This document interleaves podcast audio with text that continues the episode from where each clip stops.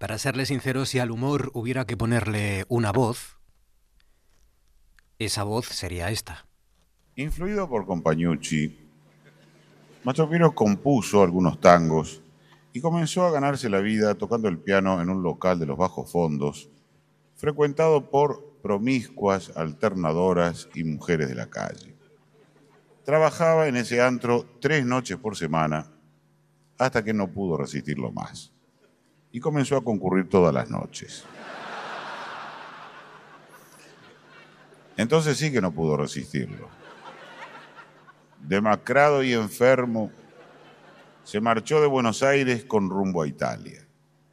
Al desembarcar lo esperaba el cardenal Gemelli para invitarlo a tocar en el Vaticano esa misma noche. Una vez llegados al Vaticano, Mastro Piero modificó apresuradamente una de sus partituras, le agregó como pudo el texto en latín, entregó su parte a cada músico y la interpretó ante el sínodo. El impacto en los obispos fue tremendo. Inmediatamente Mastro Piero fue excomulgado. Los guardias suizos arrojaron por la ventana las partituras, los instrumentos y el compositor. Y una vez más, el impacto fue tremendo. Este episodio, por cierto, de la legendaria vida, ¿verdad?, de Mastro Piero, está inspirado en Brahms, el compositor Brahms, que de adolescente se tuvo que ganar la vida tocando él sí en un prostíbulo de Hamburgo. Y esta es solo una de las muestras, de las muchas muestras de la vastísima cultura de Les Luthiers, que siempre se inspiraban, siempre se han inspirado en la vida real para sus obras, incluso para aquellas más surrealistas, ¿no? Siempre además sin hacer daño, sin herir, porque tenían talento y sobre todo tenían una enorme sensibilidad. El de Les Luthiers es un humor universal, indiscutible, ¿no? que abjura de los recursos facilones de la comedia, de la escatología, de las imitaciones. Lo suyo era y es puro refinamiento y elegancia más allá también de sus famosos trajes negros. Les Luthiers, como saben, ha perdido su voz.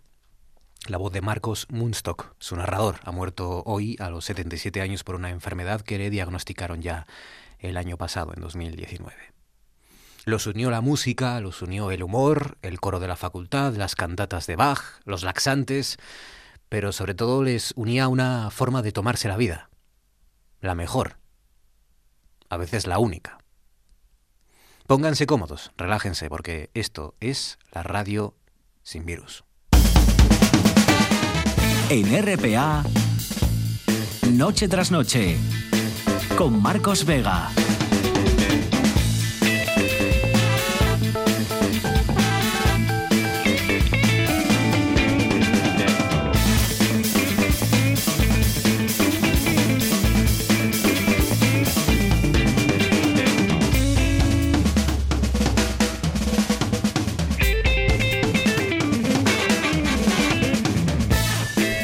Sean bienvenidos al espectáculo de la radio. Enseguida nos asomamos al balcón para escuchar la serenata de nuestro hombre en las nubes.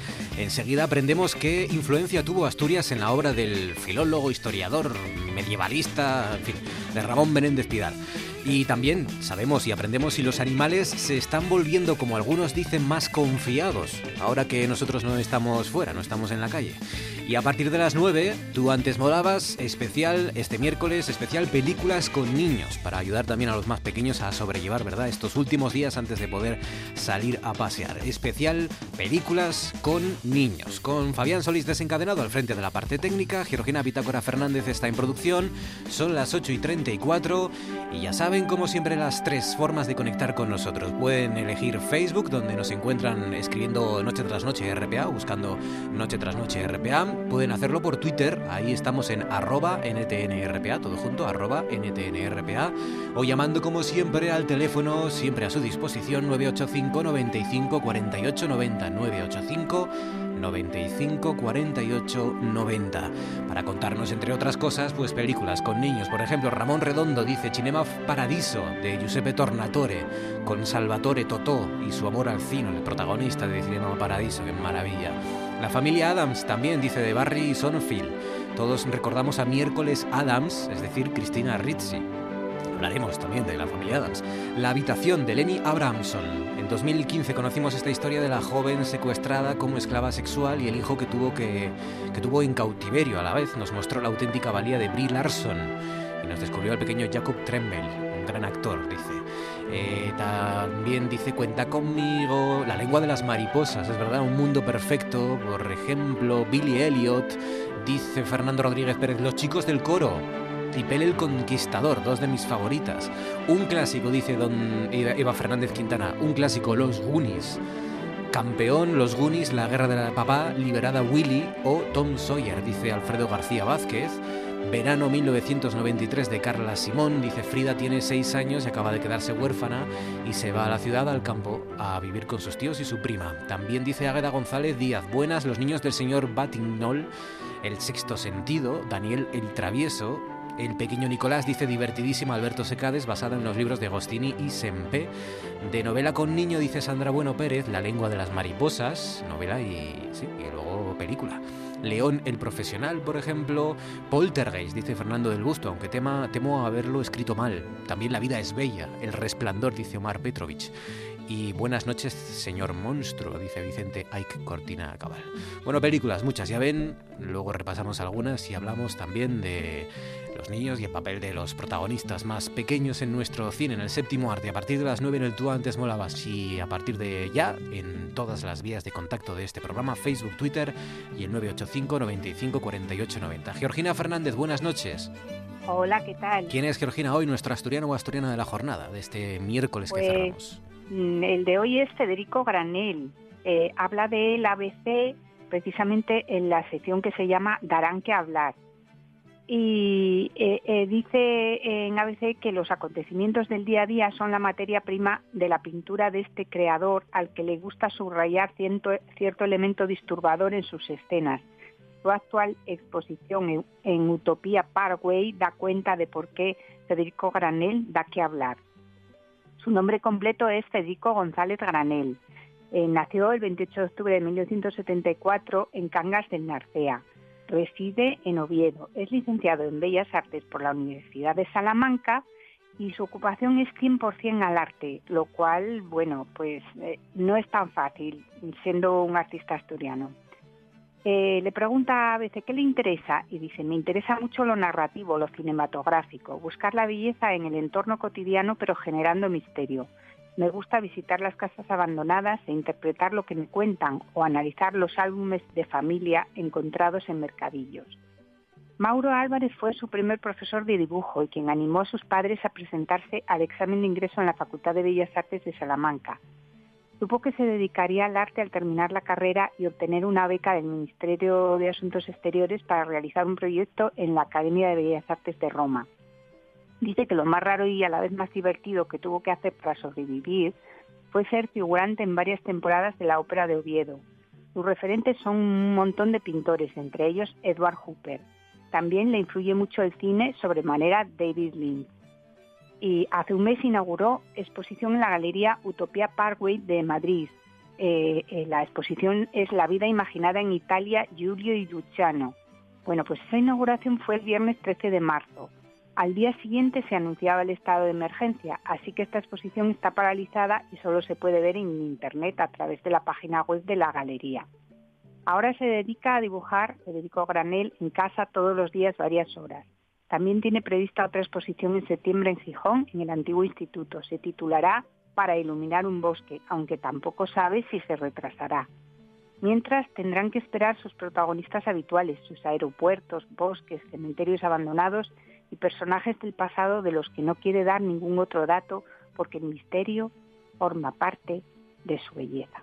39 minutos pasan sobre las 8, salimos todos al balcón.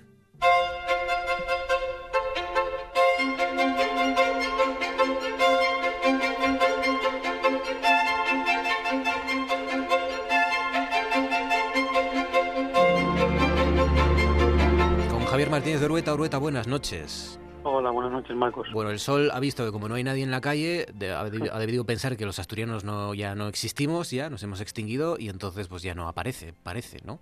Parece que no aparece. Que no sale. Sí, sí. ¿Qué, nos espera? Bueno, ¿qué hemos tenido de momento hoy, aparte de muchas nubes y muy grises? Sí, la verdad que muchas nubes que han sido las protagonistas, pero si observábamos las imágenes del satélite, del, del satélite Meteosat, que es el que nos envía las imágenes a nosotros, pues podíamos ver sobre todo que durante esta primera mitad del día, durante la mañana y el mediodía, sí que teníamos algunos ratos de sol, sobre todo en zonas del, del centro de Asturias y del oriente, yo creo que estuve en Oviedo, pues sí que durante la mañana tuvimos bastantes ratos de sol, pero bueno, ya de cara a la tarde sí que las nubes eh, fueron a más, como dices tú, cubrieron el cielo por completo, no nos dejaron ver el sol a los asturianos y eran nubes sobre todo de tipo medio y alto, pero algo que he aprendido a lo largo de estos años, muchas veces eh, debido a nuestra perspectiva no podemos saber la altura de las nubes. Muchas veces hemos contado que las nubes se dividen según la altura, nubes bajas nubes altas y nubes medias y hoy pues han estado en transición no nubes medias y nubes altas a veces pues no puedes decir con cierta cierta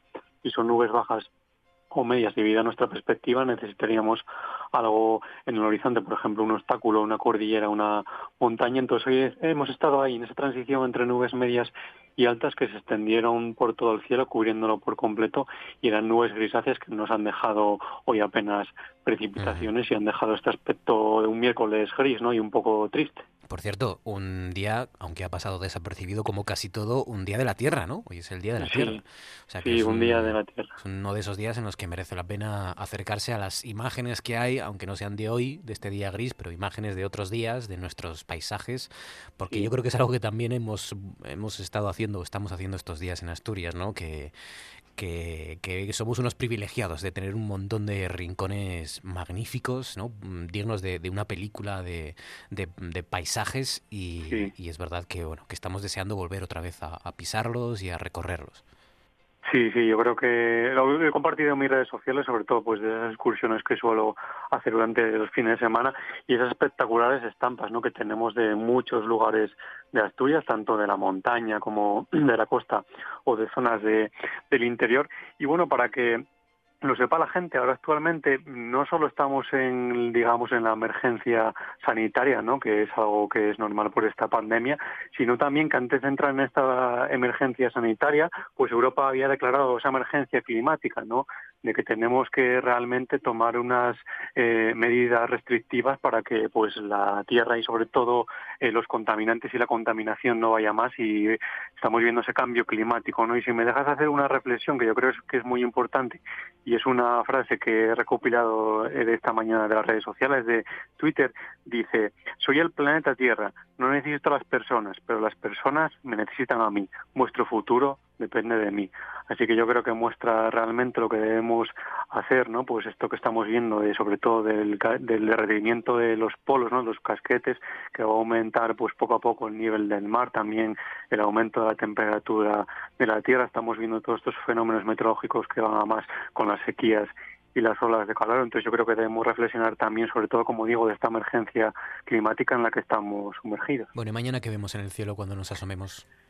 Pues mira, mañana sí que va a cambiar totalmente con respecto a hoy, el día que hemos tenido ayer, porque se va a parecer más a los días que hemos tenido la semana pasada, esos días eh, primaverales, pues por la mañana vamos a tener nubes y claros, vamos a ver nubes de tipo bajo, esas nubes con, un aspecto grisáceo, ¿no? pero también esas nubes con, un aspecto algo no soy de color blanco. Y luego ya de cara a la tarde sí que vamos a ver que estas nubes van a ir a más, sobre todo en zonas de, de la montaña, ¿no? de la cordillera y de picos, y es en esas zonas donde durante la tarde nos van a dejar esos chubascos, decimos que son esos chubascos, son esas lluvias que dejan mucha cantidad de agua en un espacio de tiempo muy corto, así que también podremos ver en algunos momentos el sol y las temperaturas que van a ser, la verdad que bastante agradables. Entonces, en resumen, como digo, de cara a mañana jueves, una jornada primaveral, por la mañana tendremos nubes y claros y ya de cara a la tarde, como digo, en zonas de montaña, esas nubes crecerán durante esas horas y nos dejarán esos chubascos, esas pequeñas tormentas en, esas zonas localizadas. Javier Martínez de Urueta, cuídate amigo, un abrazo fuerte, gracias. Gracias, un abrazo. hasta mañana. mañana. Y ahora déjenme que les cuente una última hora que, bueno, no por previsible deja de ser importante y es que el Congreso ha aprobado la ampliación, otra ampliación más de ese estado de alarma hasta el día 9 de mayo. El Congreso, por tanto, prorroga el estado de alarma hasta el 9 de mayo con críticas, las hemos escuchado, duras críticas a la gestión del gobierno. Sánchez ha propuesto la extensión de los pactos a todas las autonomías y ayuntamientos, gobierne quien gobierne, ha dicho, y Casado finalmente ha apoyado el estado de alarma con, eso sí, pues fuertes descalificaciones al presidente. Esa es la última hora. El Congreso de los Diputados aprueba que se amplíe el estado de alarma hasta el 9 de mayo. Y ahora escuchen esto. No hay una gran distancia entre el cantar de decir y los hechos históricos. Cuando se escribe cantar había gente eh, viva que había conocido a decir. Es un héroe que tiene mucha más importancia que muchos de los reyes que se tratan de la crónica. Para Menéndez Pidal la tradición era lo que merece la pena ser transmitido y enriquecido.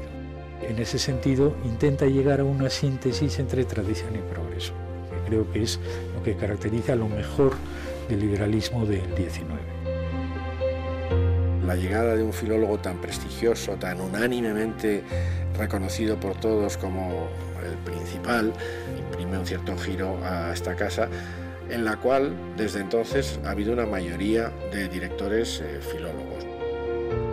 Él encontró la manera de convertir su trabajo, su oficio en una vocación, una vocación apasionada que conseguía que el trabajo fuese una forma de realización personal. Son fragmentos de eh, un documental que se estrenó este pasado domingo en la 2 de Televisión Española, un documental titulado Ramón Menéndez Pidal, la historia oculta en las palabras, cuya directora es Sonia Tercero. Sonia, buenas noches. Hola Marcos, ¿cómo estás? Muy bien, encantados de charlar contigo. Ramón Menéndez Pidal, eh, filólogo, historiador fundamental, imprescindible, y aunque nació en La Coruña y por tanto llega gallego en 1869 y murió en Madrid y por tanto es casi medio madrileño también en 1968, fundamentalmente eh, tiene, su relación y su vínculo es con Asturias también, ¿no? Total, vamos, totalmente. Era... Eh, eh, los eh, sus coetáneos eh, han dejado constancia de que mantenía más el, acento y que el acento asturiano y que le gustaba bueno siempre que podía viajar a Pajares pasaba todos los veranos de infancia en Pajares y viajaba a Asturias siempre que podía y bueno, fue un poco en Asturias, en Pajares, donde, y, rodeado de esas montañas, ¿no? Tan impresionantes, donde se forjó su vocación investigadora, ¿no? Y, y como filólogo, y, y porque acompañaba a su hermano Juan eh, todos los veranos de juventud en la búsqueda de leyendas en aldeas y en los concellos y, y, ahí es donde él poco a poco pues empieza a fijarse y empieza a buscar, mm, eh, a tener cierto interés eh, eh, filológico, buscando las terminaciones,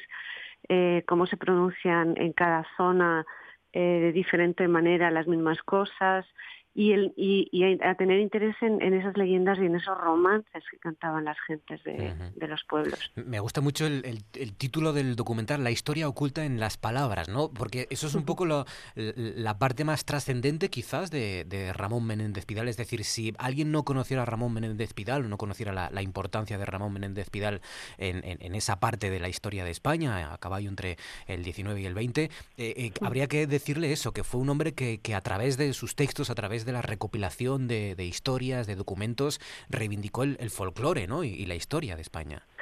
Sí, a mí lo que me gusta o lo que he descubierto en esta investigación y he intentado plasmar en el documental es que eh, le dio un valor a la cultura popular, un valor científico, em, utilizando como materia de investigación eh, esas eh, historias que se habían transmitido a través de generaciones muchas de ellas que no habían sido escritas y que de alguna manera eh, pues tiene, tiene como todo un sentido poético, ¿no? Una, una, una reivindicación del pueblo en una época, además, que eh, las leyendas no se consideraban que eran habladurías. Hmm.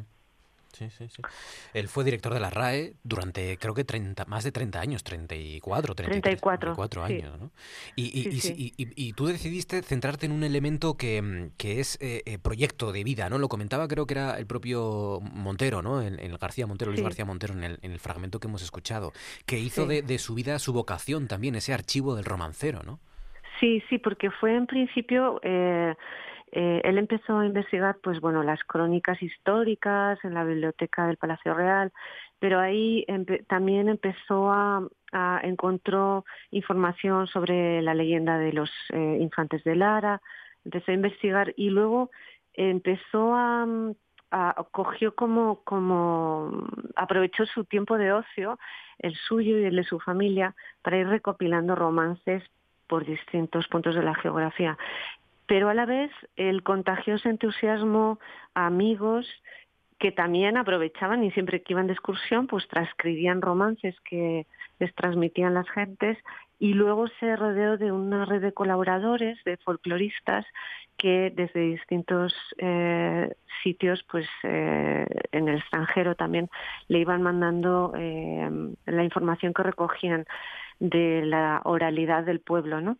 Y mm, y, es, es como una especie de, ha sido como una especie de laboratorio humanístico, de equipo en trabajo, y empieza a citar las fuentes eh, entrecomilladas. Ya, y, y, todas sus citas son entrecomilladas, algo que para nosotros hoy es normal, es el primero que empieza a citar a, hacer citas con comillas y a citar a los, al autor de cada libro y al recopilador y a hacer como una labor, a poner una, una base o hacer un, eh, a construir científicamente eh, un, proyecto, ¿no? Mm. Una de las cosas que más me gustó del, documental, Sonia, es que, eh, eh, digamos que en lugar de esa, mm, esa pose grave de Ramón Menéndez Pidal, de, de, las fotografías, ¿no? De, que también tienen que ver con la época, con esa barba, con esas gafas, con, esa, con ese rostro serio, tú trasladas un Ramón Menéndez Pidal muy cercano, muy sonriente, ¿no? Era un tipo, o al menos en el documental sí que es verdad que reflejas ese tipo mucho más humano, ¿no? Sí, bueno, yo es que a mí me, llegó, o sea, mi, mi, memoria de infancia, bueno, yo soy una de esas niñas que estudió en el, colegio eh, romances. Y la imagen de don Ramón me llegó pues tal y como tú la describes, muy muy eh, serio, eh, poco un personaje poco permeable, ¿no? Con el cual no te identificabas. Entonces, bueno, como eh, me gustaba, me gustó, me gustaba el personaje, intenté buscar otra faceta que realmente nos ayudara a descubrir algo nuevo suyo, porque él había estado en infinidad de... Estuvo en las instituciones culturales y científicas más importantes del país desde el principio del siglo XX hasta antes de la Guerra Civil. Luego, después de la guerra, estuvo en la Academia de Historia y volvió a la Academia de la Lengua. Pero eh, no quería eh, cansar a la, audiencia con un montón de instituciones que creo que ahora no reconocen, ¿no? excepto la Academia de la Lengua o de la Historia. Pero mm, y entonces busqué ese otro perfil de, del personaje más humano, más cercano, más eh, más llano, ¿no? Como si quieres eh, que, nos que pudiera enganchar de alguna manera y, mm, y encontré encontré que todo su viaje, sus viajes y toda su investigación sobre el archivo eh, del romancero, pues era algo que aparte tenía, mm, teníamos fresco todavía en la memoria, en la memoria popular, ¿no? Sí, es verdad que mm, eh, otra de las cosas, otro de los alicientes también, aparte de ese periplo vital que es apasionante de Ramón Méndez Pidal, es poder ver a, es poder ver localizaciones de Asturias, ¿no? Que ahora que estamos encerrados en casa, pues también uno puede viajar a Llanes, al Torreón de ah. Peñerudes, por ejemplo, Pola de Lena, Caldas. ¿Qué os ha parecido todos esos escenarios al equipo? Fantástico, fantástico, maravilloso. A mí lo primero nada más empezar fue eh, no había estado en el puerto de Pajares, arriba del todo, y, solo la visión de esas montañas se me pusieron los pelos de punta porque parece que estás tocando el cielo, literalmente. Y luego, bueno, pues también estuvimos en, en Santa Cristina de Elena, la ermita, que es como un templo realmente, y es tan, eh, por un lado lo ves como tan primitivo, ¿no? Eh, la piedra, eh, como está, pero es tan mágico y tan eh, sensorial, ¿no? Es, es una experiencia en sí. Y luego nada, pues el, el, torreón fue fantástico porque fue como un poco una excursión en el por el monte y nos encontramos con el torreón. Yo estaba buscando un poco ese contraste de castillos o de media, medievalidad de la meseta y, y, del norte, ¿no?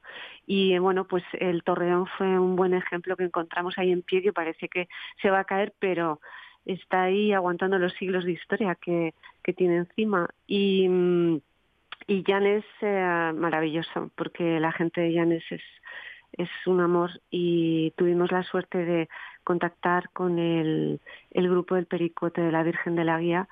Y eh, grabamos un ensayo del Pericote que iban a interpretar al día siguiente, creo que fue, eh, en el Cercao, en, al lado de la Catedral de Llanes.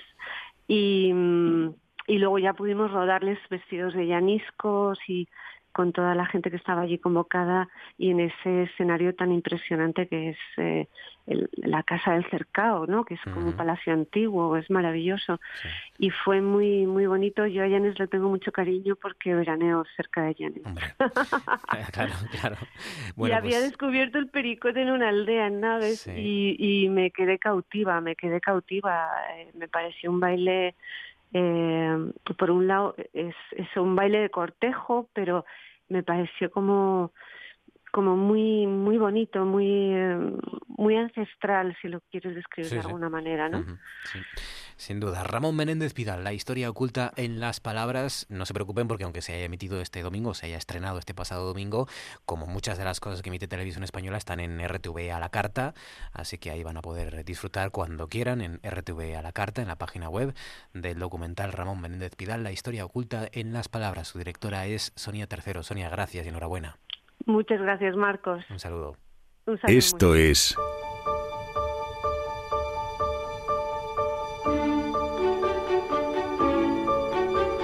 Noche tras noche.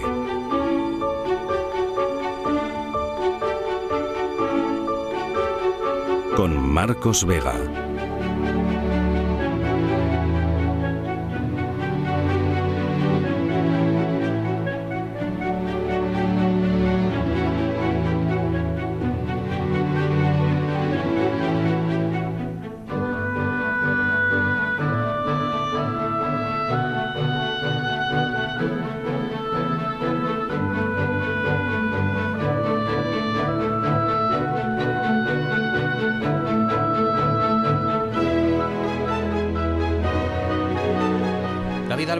Noches, ¿cómo estás?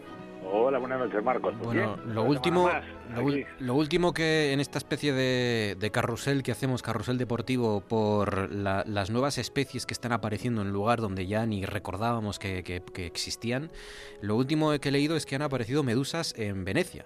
Fíjate, Venecia que estaba, que estaba a punto ya de, de fallecer prácticamente y de desaparecer la ciudad, eh, pues eh, de momento están apareciendo medusas, que hacían años, que aparecían décadas. Sí, es verdad. Bueno, hay que tener cuidado con esas noticias también porque hay, ahora hay muchas que son verdad, pero también se están colando también muchos muchos memes de, ah, de algunas que se está viendo que bueno, que no era así, ya está apareciendo osos ya por, las, por la cayuría casi. Sí, mi favorito es el de una ballena que está en un puerto que no sé dónde será, porque es verdad que la ballena y el puerto son reales, pero no hay el puerto deportivo de Gijón, no, hay el muelle. o sea, por, eso que hay que tener cuidadín con estas cosas porque nos la escuela muy fácil y somos muy propensos a creer demasiadas cosas. Pero bueno, no, esto es una noticia hecha por periodistas y contrastada, las medusas se han dejado ver en los canales de Venecia de una Venecia confinada, lógicamente, pero de momento, pues desde hace mucho tiempo se están tomando un, un Kit Kat, un paréntesis, ¿no? Que dice el anuncio.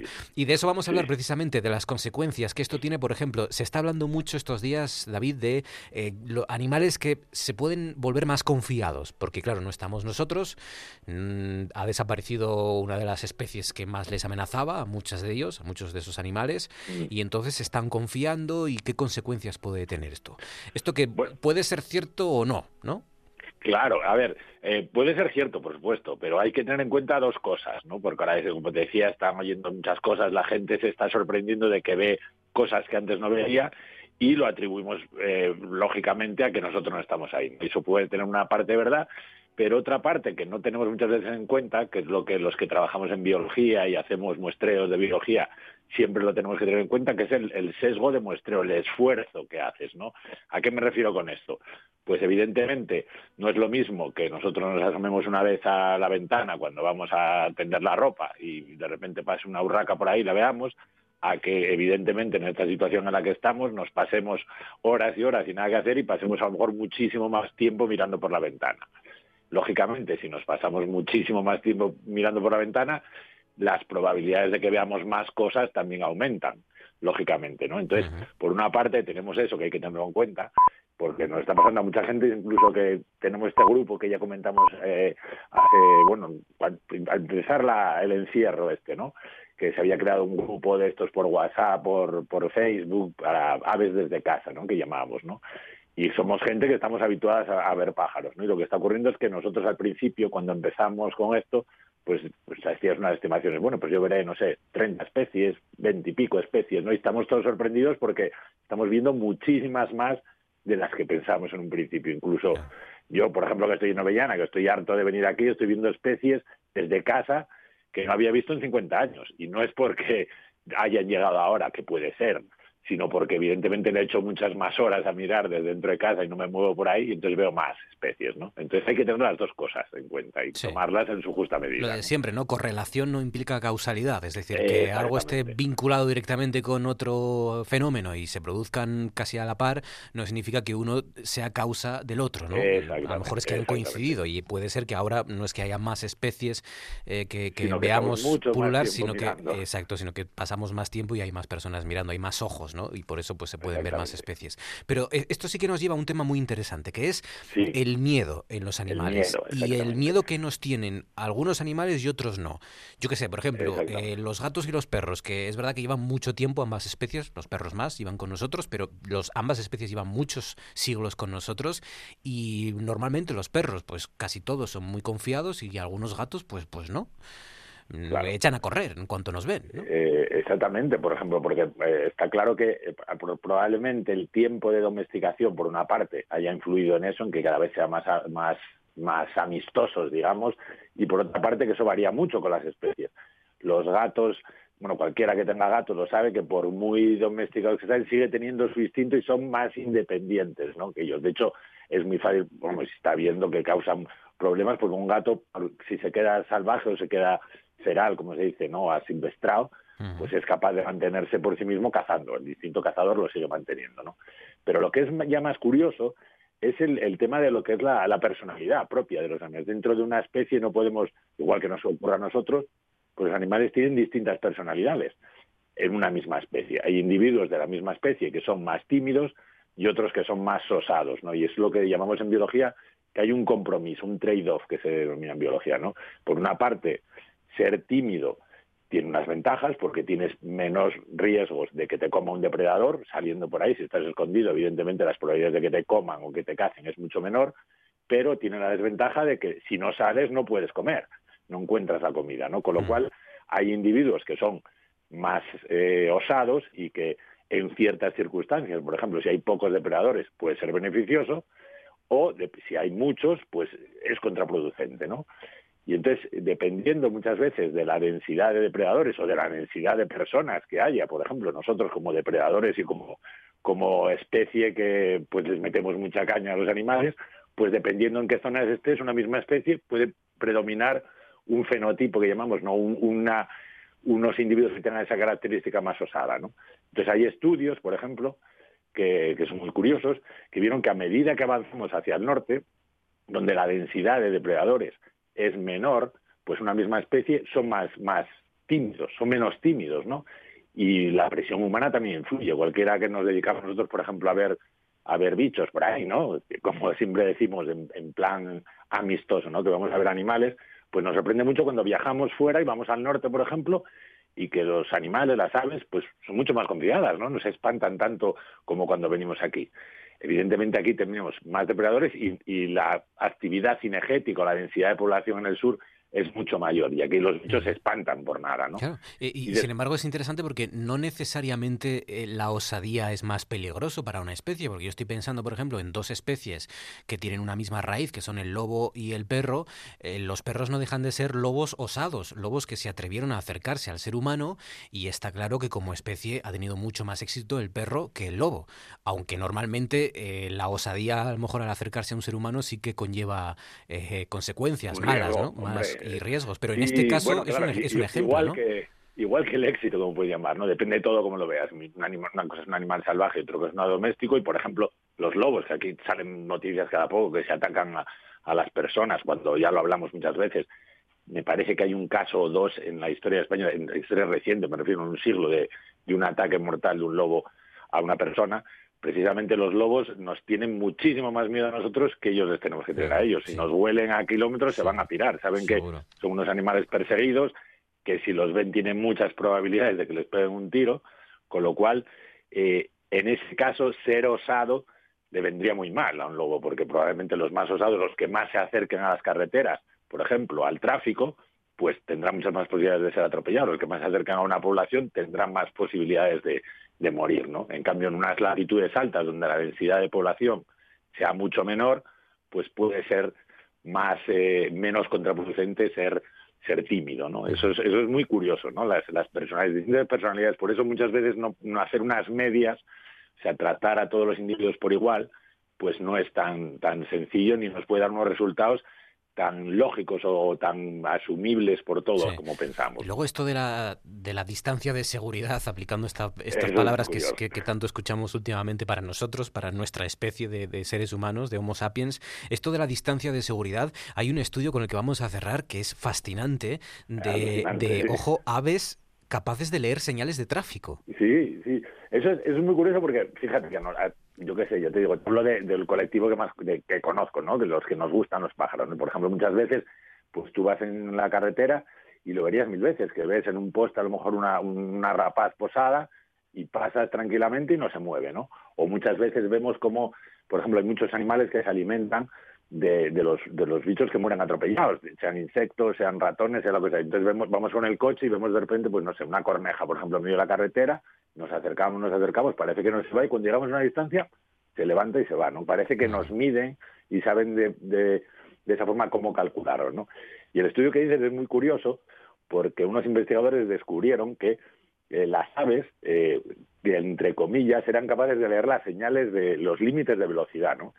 O sea, en las, en las carreteras, pues de repente un 50, un 60, un 70, y veían ellos que a medida que iban avanzando, pues las aves respondían a la velocidad que marcaban las señales. De hecho, ellos cuando bajaban la velocidad, esa distancia no cambiaba, y cuando la subían, tampoco. Entonces se preguntaron qué, ocurría, ¿no? Entonces se dieron cuenta de que no es que evidentemente leyeran eh, las señales de tráfico, sino que eran capaces de alguna manera de estimar la velocidad media a la que se movían los coches, asumiendo que todos los coches iban a esa velocidad, y adaptaban esa distancia de escape que tenían cuando tú te acercabas a, la, a, la, a, la, a, las señales de tráfico, ¿no? O sea, realmente sabían de alguna manera la velocidad media a la que circulaban los coches por esa carretera Qué bueno. Y volaban antes o después. Claro, claro, son capaces de identificar la velocidad de, de, de esos elementos que son peligrosos para ellos eh, y para aumentar la distancia para obtener más, más capacidad de, de finta, ¿no? De, esquivar. Sí, sí, es lo que, es lo que, lo que te decía, es el compromiso entre arriesgar. Si no te arriesgas, no comes, no comes los, los bichos que hay atropellados por la carretera y si te arriesgas demasiado te atropellan, ¿no? Con lo cual hay ese compromiso entre arriesgarte o comer, ¿no? Es una cosa muy, muy curiosa, ¿no? Qué bueno. Entonces, eso, cerrar con eso, con, con, la capacidad que tienen los individuos y, y, luego en eso que comentamos al principio, ¿no? Que sí que realmente puede haber un cambio en, en los animales, en su comportamiento, pero normalmente en, en, biología de la naturaleza, para que haya un cambio real, claro. se necesita normalmente mucho tiempo, ¿no? Una, una semana es, es un, un buen experimento para ver realmente lo que está ocurriendo y sobre todo lo que va a pasar cuando cambiemos, por ejemplo, con lo del tráfico, ¿no? Ahora, evidentemente, si hay mucho menos tráfico por las carreteras, sí. Pues es normal que los animales estén por ahí. ¿Qué pasará cuando volvamos, en teoría, a salir todos? ¿Aumentarán, por ejemplo, los atropellos? ¿No aumentarán? pues seguro que salen investigaciones curiosas de todo esto al final. Seguro. Saldrán y se las contaremos aquí en nuestro espacio de la Luciérnaga con David Álvarez. David, cuídate, amigo, gracias. Venga, un abrazo, Marcos, cuidaros todos. Venga. Informó Radio Tertulia. Bueno, ya son las 17 horas 10 minutos, hora de escuchar un poquito de música. Hoy tenemos una primicia, el último Perdón, Ramírez. CD. Ah, qué bien. A, a ver si me sale. Kd. Ahí está. Me sale, pero me mojo. Se puede decir compact disc directamente. Nueve minutos sobre las nueve de la noche, momento para arrancar, para iniciar nuestro Tú antes molabas, especial... ¿Qué era? Especial, hay tantos molabas ya, que ya... Especial películas con niños, sí, es verdad, lo dije al principio. Películas con niños, por ejemplo, ET el extraterrestre, nos decís por aquí, Celia, dice Dana- Danara García López, Celia. ¿Celia era película o era serie de televisión? Fue serie, yo creo, ¿no? Bueno, se hizo película también. Damian, dice Luis José Vigil Escalera, o buenas noches, señor monstruo, dice Vicente Aik Cortina Cabal.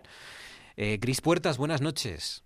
Buenas noches, Marcos. ¿Qué ¿Cómo tal te estás? encuentras? ¿Cómo estás? Bien. ¿Qué tal por la Bien, cumbre? bien, bien. Bien, bien, maravillosamente. Sí, me alegro Sí. mucho, me alegro mucho. ¿Cómo lleva una vieja rockera como tú el confinamiento? Que a ser de una vieja gloria, que me gusta más todavía.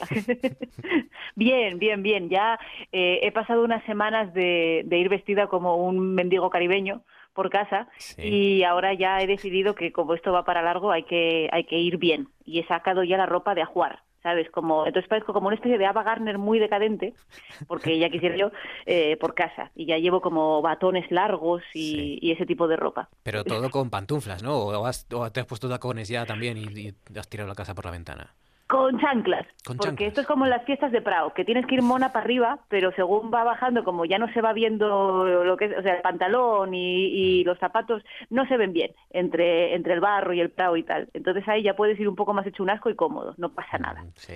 Yo he, yo he visto, yo he, he sufrido también, o estoy viviendo una involución también. Yo al principio venía a trabajar, venía aquí al estudio, pues como vengo normalmente, ¿no? Que es más o menos pues arreglado, porque normalmente pues viene gente, a veces gente importante, y entonces tienes que estar eh, visible, ¿no? Diría mi Duchao. madre. Bien duchado, eso, por supuesto, buena higiene. No, eso lo mantengo, pero me estoy dejando un poco en la ropa. Digamos que estoy ya optando por ropa más cómoda porque, porque bueno, como solo, solo me ve Fabián y Fabián me permite estas cosas porque ya es una relación muy íntima la que tenemos y hay mucha confianza, pues entonces ya digamos que estoy apostando por ropa más cómoda. Eh, no he tirado de chándal todavía, todavía. Todavía, pero, es que no hay vuelta atrás. Es verdad, me lo, lo veo ahí, está, me está mirando con ojos golosones Claro. en el armario el, el chándal. Por cierto, y aquellos de ustedes que siguen a Cris Puertas y que la escuchan, eh, no se pierdan lo nuevo de Cris Puertas y lo nuevo de Igor Pascual, escuchen. Quien aún siga vivo, que no diga jamás. Lo seguro no es seguro. Lo que es no permanecerá como es. Una vez hayan hablado los dominadores, hablarán los dominados. ¿Quién osa decir jamás? ¿De quién depende que persista la opresión? De nosotros. ¿De quién depende su quiebra? De nosotros también. Quien haya sido derrotado, que se levante. Quien esté perdido, que luche. Porque los vencidos de hoy son los vencedores de mañana y de cada jamás. Saldrá aún todavía.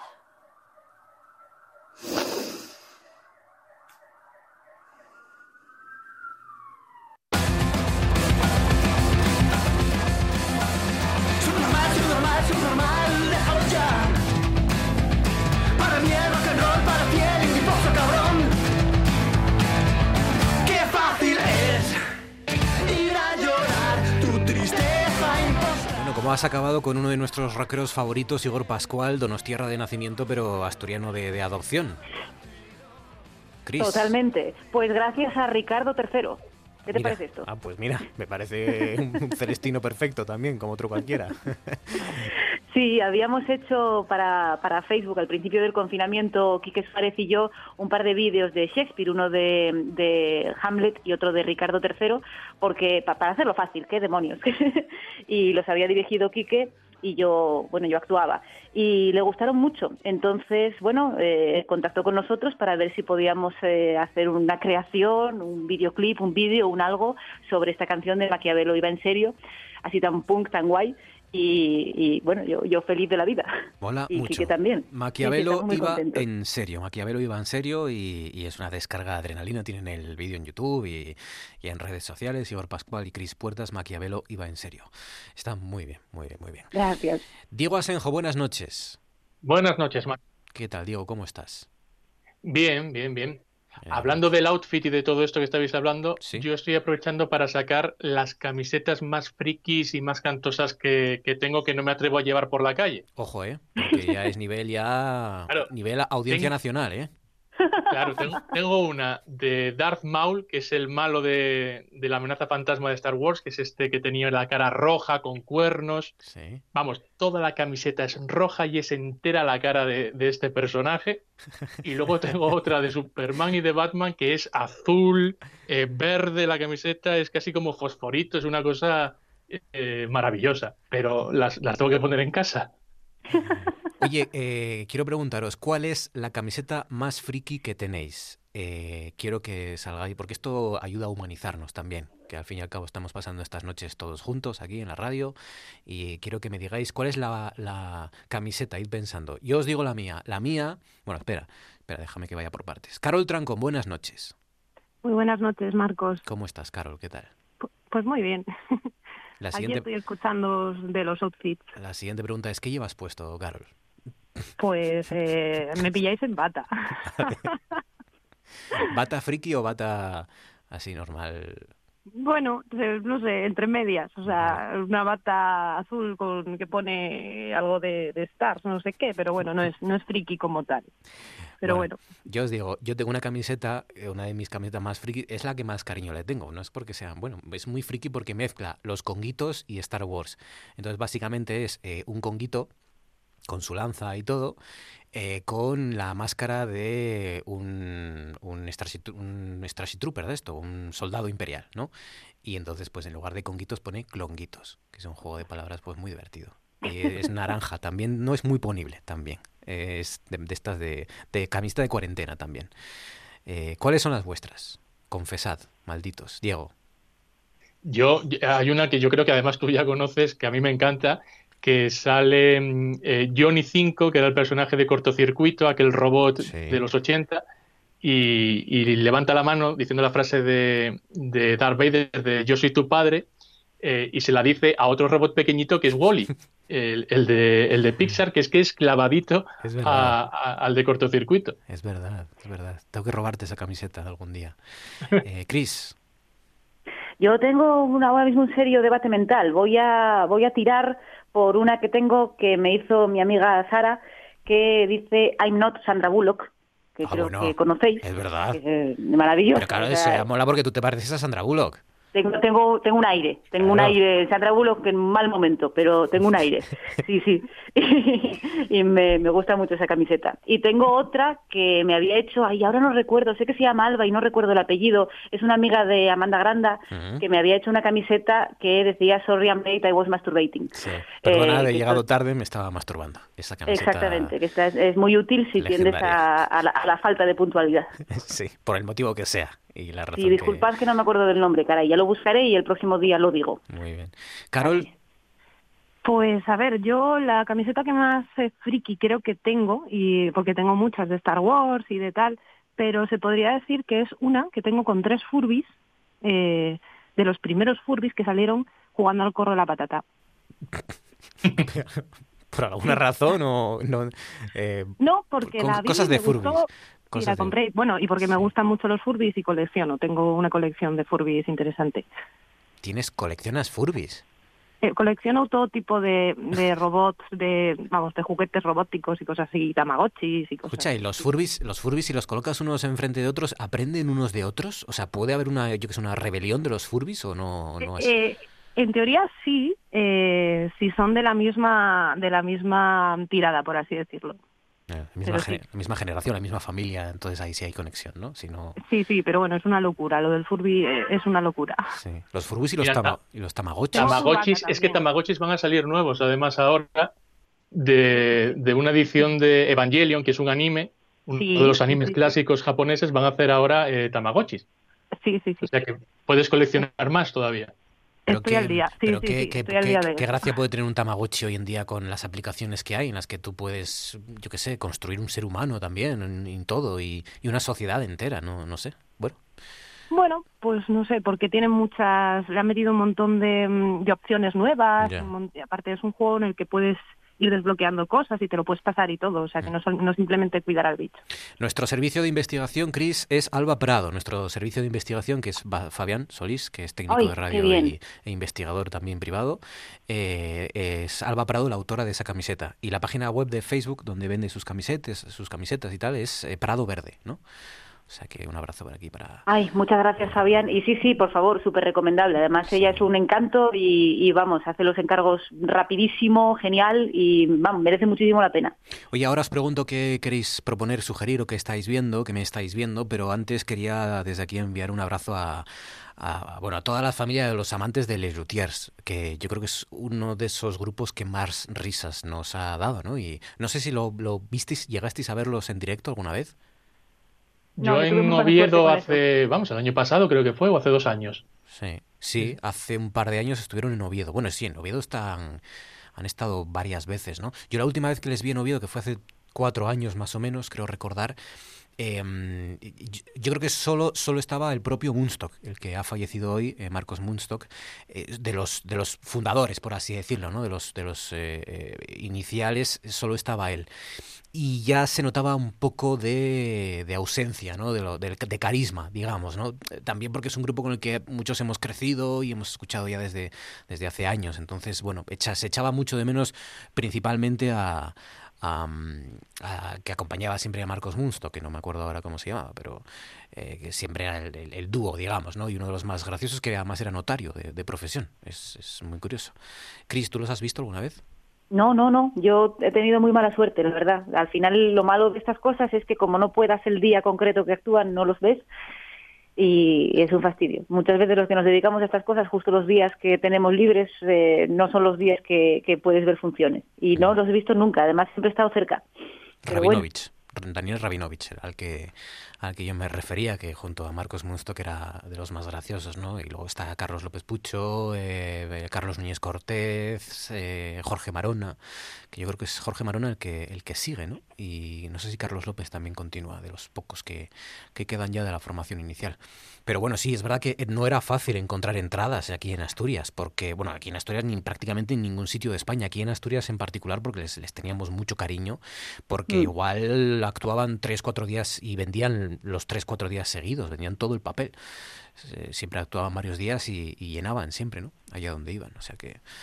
Muy grandes. Pues sí, ver alguno de los episodios de los muchos que hay, eh, sketches y obras en YouTube, pues puede ser también un mecanismo y una buena, una buena medicina para estos días. Venga, ¿qué me habéis visto? ¿Qué me estáis viendo? Chris, ¿qué sugieres? ¿Qué propones para esta noche? Pues ejemplo? voy, voy a aprovechar porque ayer eh, en la 2, la 2 está haciendo unos ciclos de cine interesantísimos durante el confinamiento y ayer tuvieron a bien proyectar El hombre tranquilo y me parece tal tal gozada que, insisto, llevan mucho tiempo haciendo las cosas muy bien. De hecho, la primera semana del confinamiento me acuerdo que eh, se les ocurrió poner Los siete samuráis, que parece una tontería, pero dices tú, mira, justo que además era como el momento de exaltación de eh, colaborativo, social, no sé qué, dices tú, es un momento perfecto para esta película en la que todo el pueblo se alía para poder contratar a estos samuráis y tal, y encima, bueno, es como ese primer momento en el que parece como que la gente tenía más tiempo para dedicarlo a, a una película con un ritmo más pausado y, y de una duración larga, ¿no? Y esta vez se han vuelto otra vez a encumbrar con El hombre tranquilo, que a mí me parece una joya y una gozada, y, y que tiene praos y colinas y montañas y y, verde por todos lados y ríos y, y, ya lo ves y ya es como si antes era un peliculón ahora ya es como por favor Qué bonito todo. Sí, es verdad que eh, es una de esas películas que, hombre, si te pones delante de, del abismo de todas las plataformas y de todo lo que te ofrecen, pues a lo mejor no te pones porque ya la has visto un millón de veces, pero sí que si te la topas, si te la encuentras de repente por televisión, sí que te quedas, ¿no? Sí que te quedas porque, porque es esas películas que, que tiene todo lo que se le puede pedir al cine, ¿no? Como, como arte y como entretenimiento, como ambas cosas, porque te emociona, es entretenida, te ríes, es sensata, tiene sensibilidad, belleza, por supuesto, compromiso también, ¿no? Y la sensación de viaje, de, evasión en el mejor sentido de la palabra eso sí que lo tiene, lo tiene mucho cine clásico y este, este desde luego es un ejemplo enorme, porque al final tampoco es una gran trama ni, ni, o sea, no, no es cuestión de eso, es cuestión de, de, que en un momento determinado tú te sientes en ese lugar que sabes que es un lugar eh, idílico y ficticio eh, y al mismo tiempo es precioso y estás ahí con, te sientes uno más de, ese pueblo, ¿no? de, lugareños que están ahí tomando cervezas. Y, es una gozada. Lo de menos yo diría que es la trama, en realidad, ¿no? Es una de esas películas en las que al final te quedas con, con momentos, ¿no? Con, con el beso de John Wayne y Maurino Jara, con la pelea final, ¿no? Y, esa coreografía casi propia de un, de un ballet, ¿no?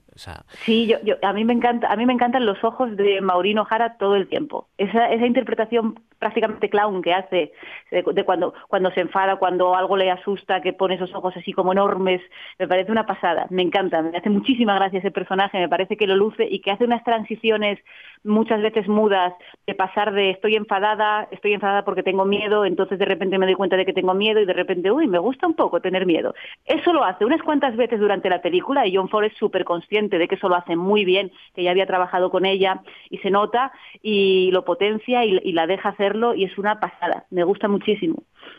La última vez que hablamos del hombre tranquilo, yo creo que la trajiste tú, Diego, ¿puede ser? Sí, sí, sí, la, llevé yo, sí. Estuvimos hablando de ella, no me acuerdo por qué. ¿Por qué? No, no, me acuerdo cuál era el tema de, aquel programa, pero sí, la llevé. Y además mencioné, creo que en otro programa también, en ET, que además hablando de películas de niños, en ET hay una escena en la que están viendo eh, el momento del beso entre Maureen O'Hara y, John Wayne y, está viéndolo el, extraterrestre. Y, y, ya sabéis que tenía esa conexión entre él y Elliot y Elio también empieza a coger, no sé si era una compañera o qué hacía, que era como si fuera también el beso entre, entre ellos dos. Es verdad. Qué bueno, no me acuerdo yo de eso, qué guay. Sí. sí, sí, Venga, Diego, ¿tú qué propones, qué sugieres, qué me estás viendo? Pues yo estoy aprovechando para ver series que tenía por ahí eh, por cerrar y, una de ellas ha sido Star Trek Picard. y, hemos hablado en este programa muchas veces de Star Wars, pero yo creo que ninguna o muy pocas de, esta gran otra saga galáctica que es Star Trek, que tiene miles de fans en todo el mundo y que tiene esta última serie que la ha estrenado Amazon. Está, es una continuación de, una de las series clásicas que era Star Trek La Nueva Generación, que se estrenó entre finales de los 80 y, luego duró hasta el 94, creo recordar y, es la historia de, Picard, que es uno de los personajes clásicos de Star Trek, igual que, que lo es el señor Spock de Leonard Nimoy. Está este Picard, que está interpretado por Patrick Stewart, y es una serie que nos muestra a este personaje ya en un momento crepuscular. Ya tiene noventa y pico años el personaje y tiene que hacer ahí como si fuera su última misión. Ya el pobre va y que no puede ni caminar, está, está fatal el, el personaje y tiene que volver a hacer una misión lejos de la Tierra, ¿no? Y es una serie que para quienes eh, sean fans de la saga tiene un montón de guiños, de referencias a, todas las películas y series que ha habido anteriormente, pero cuenta con un estilo que es muy diferente a, lo que se ha visto hasta ahora en Star Trek, porque siempre que se veían películas de esta saga eran en naves espaciales con ellos vestidos de uniforme, el uniforme este de la Federación, y, era todo como muy militar y en cambio esta serie intenta darle como un, toque más de, suciedad, de, un realismo eh, en el que bueno pues los personajes y, los planetas están todos mucho más eh, eh, corruptos y es menos luminosa que las anteriores series y, películas. Y, bueno, es bastante entretenida y tiene una factura técnica maravillosa, que ahí Amazon, desde luego, cuando pone el dinero, eh, se ve que puede hacer cosas eh, bastante decentes. Y eso da esperanzas para la serie que van a hacer de, del Señor de los Anillos a que, a que hagan algo, algo decente. Pues muy bien. Eh, Star Trek, eh, ¿cómo era? Picar, ¿no? Picard. Picar. Picard. Picard. Eh, En este, la línea editorial de Noches tras Noches no es tan trekky como de Star Wars, pero, pero es compatible, ¿no? Aquí no, no hay rivalidades, aceptamos. No hay también, peleas. No hay peleas. A los que no somos trekkies, ¿nos va a gustar, aunque no sepamos nada de, de Star Trek? Claro, yo ya digo que la serie eh, juega eso entre los guiños que hace para mantener al público fiel de toda la vida y darle un adaptarla un poco a, a lo que es el, el lenguaje ahora mismo de las series de actuales, ¿no? Que les gusta mucho más eh, eh, ese tipo rollo Nolan, hacerlo todo más más realista de esta manera, ¿no? Más sucio. Muy bien. Y yo creo que sí que puede enganchar un poco. Darle Karen. una oportunidad y, y lo hablamos. Venga, Carol. Yo me voy a apuntar la, la serie de, de, Star, de Star Trek porque me interesa bastante verla. Ahora mismo me encuentro, bueno, ya terminé el UCM de, de Marvel y ahora mismo he empezado pues la maratón de Star Wars por el orden cronológico. Maratón de Star que- Wars, desde la amenaza sí. fantasma hasta la 9, que no recuerdo ya cómo se llaman porque las tres últimas Sí. no las tengo yo ya. Mi cerebro está intentando sí. olvidarlas, pero bueno. Eh, ¿cuál- ¿Cómo se llama? ¿El retorno de quién? No, ¿cómo se llama la última?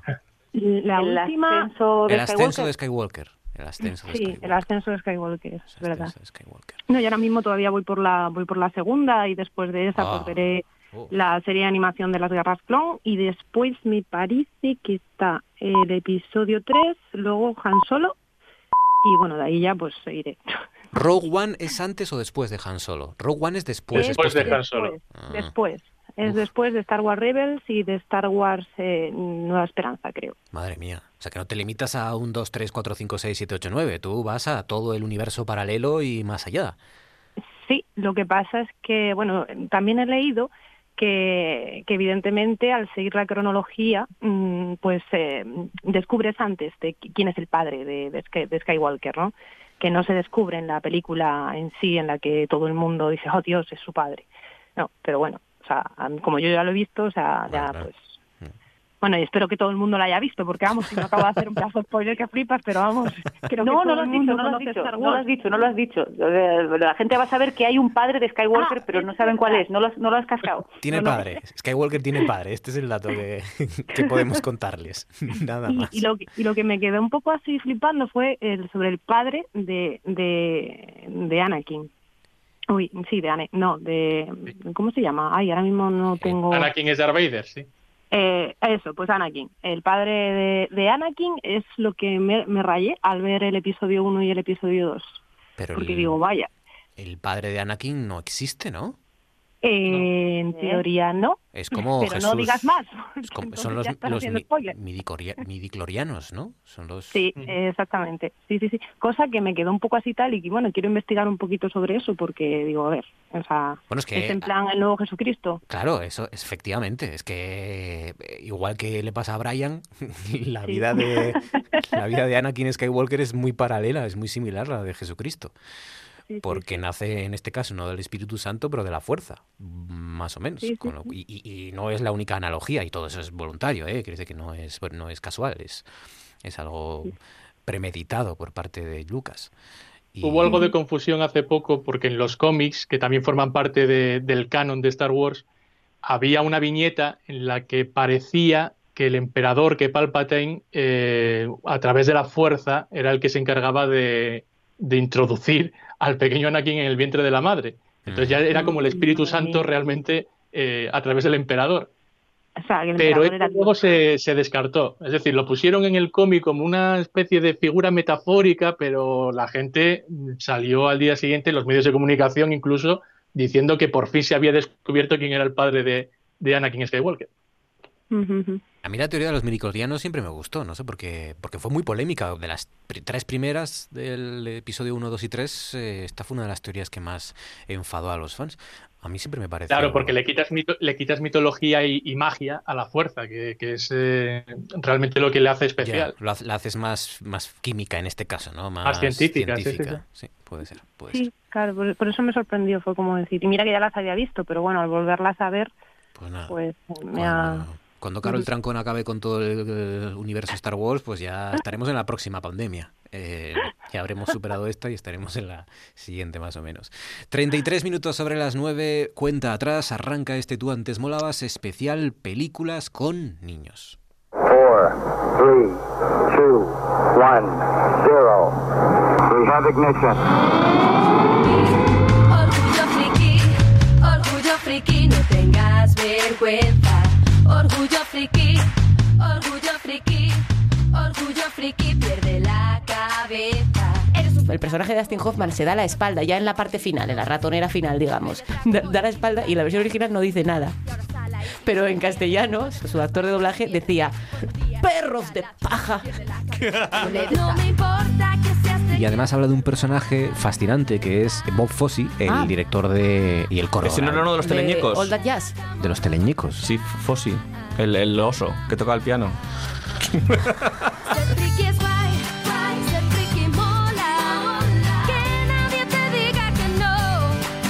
Entrevistado por el Resitas. Además, como medio amenazado por Jesús Quintero para que le haga las preguntas. ¿Has probado el Don Periñón?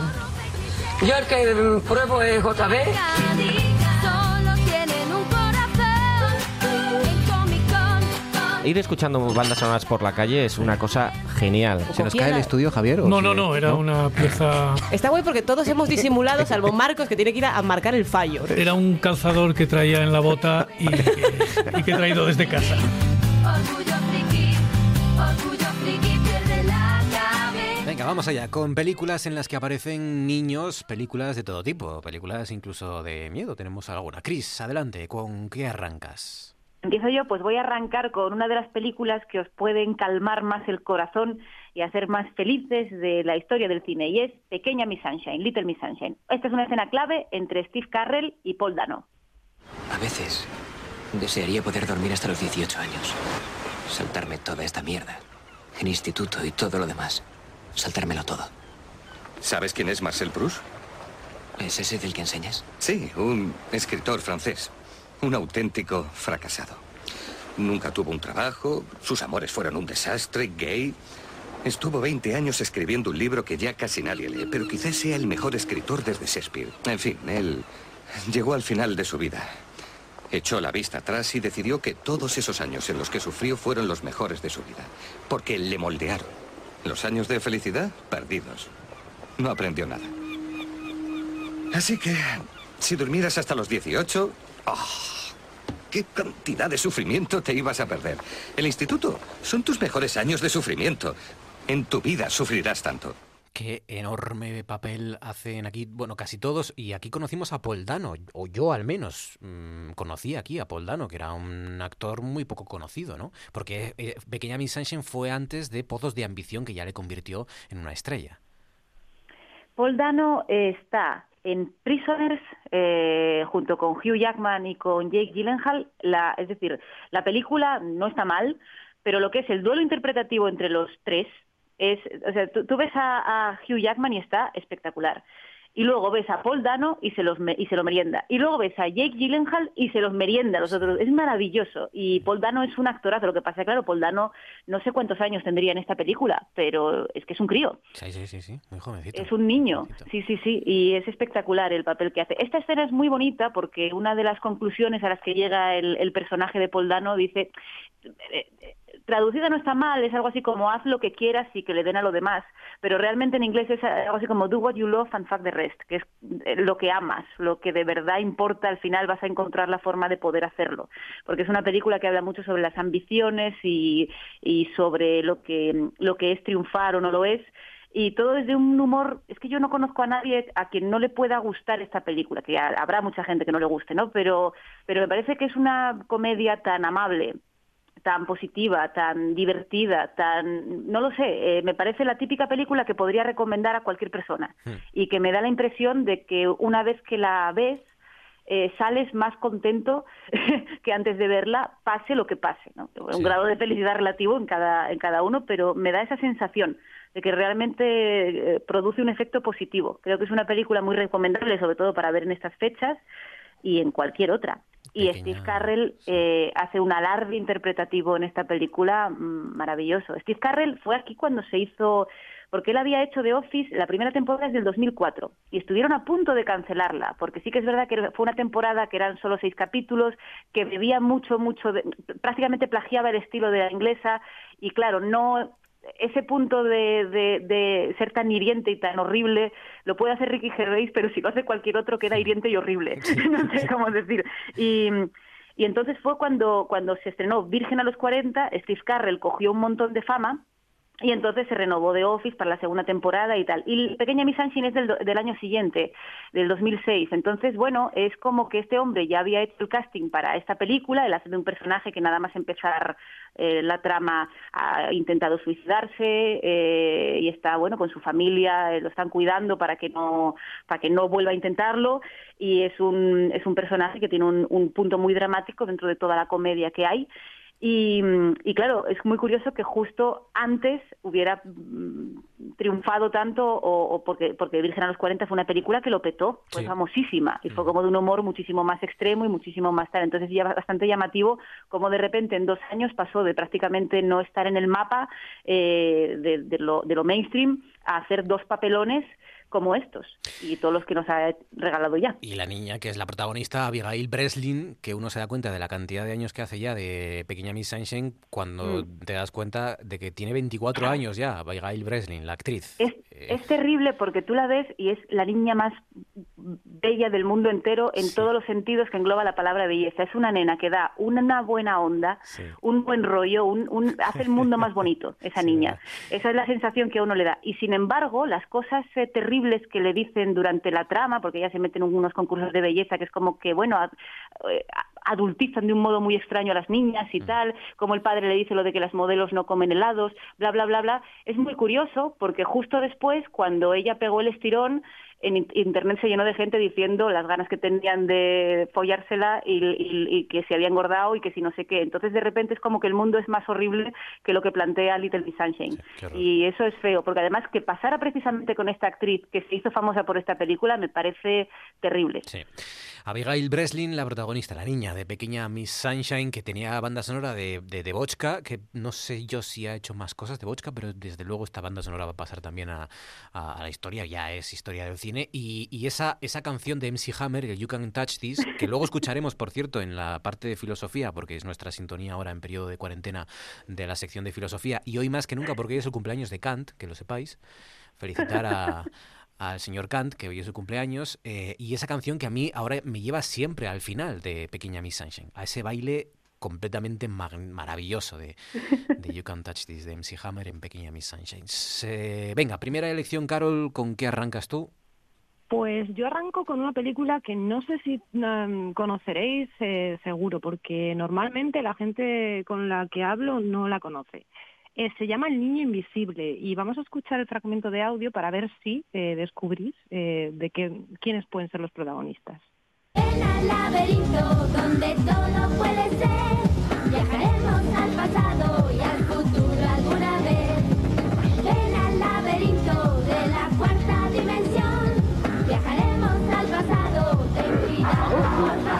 Saludo a los presentes.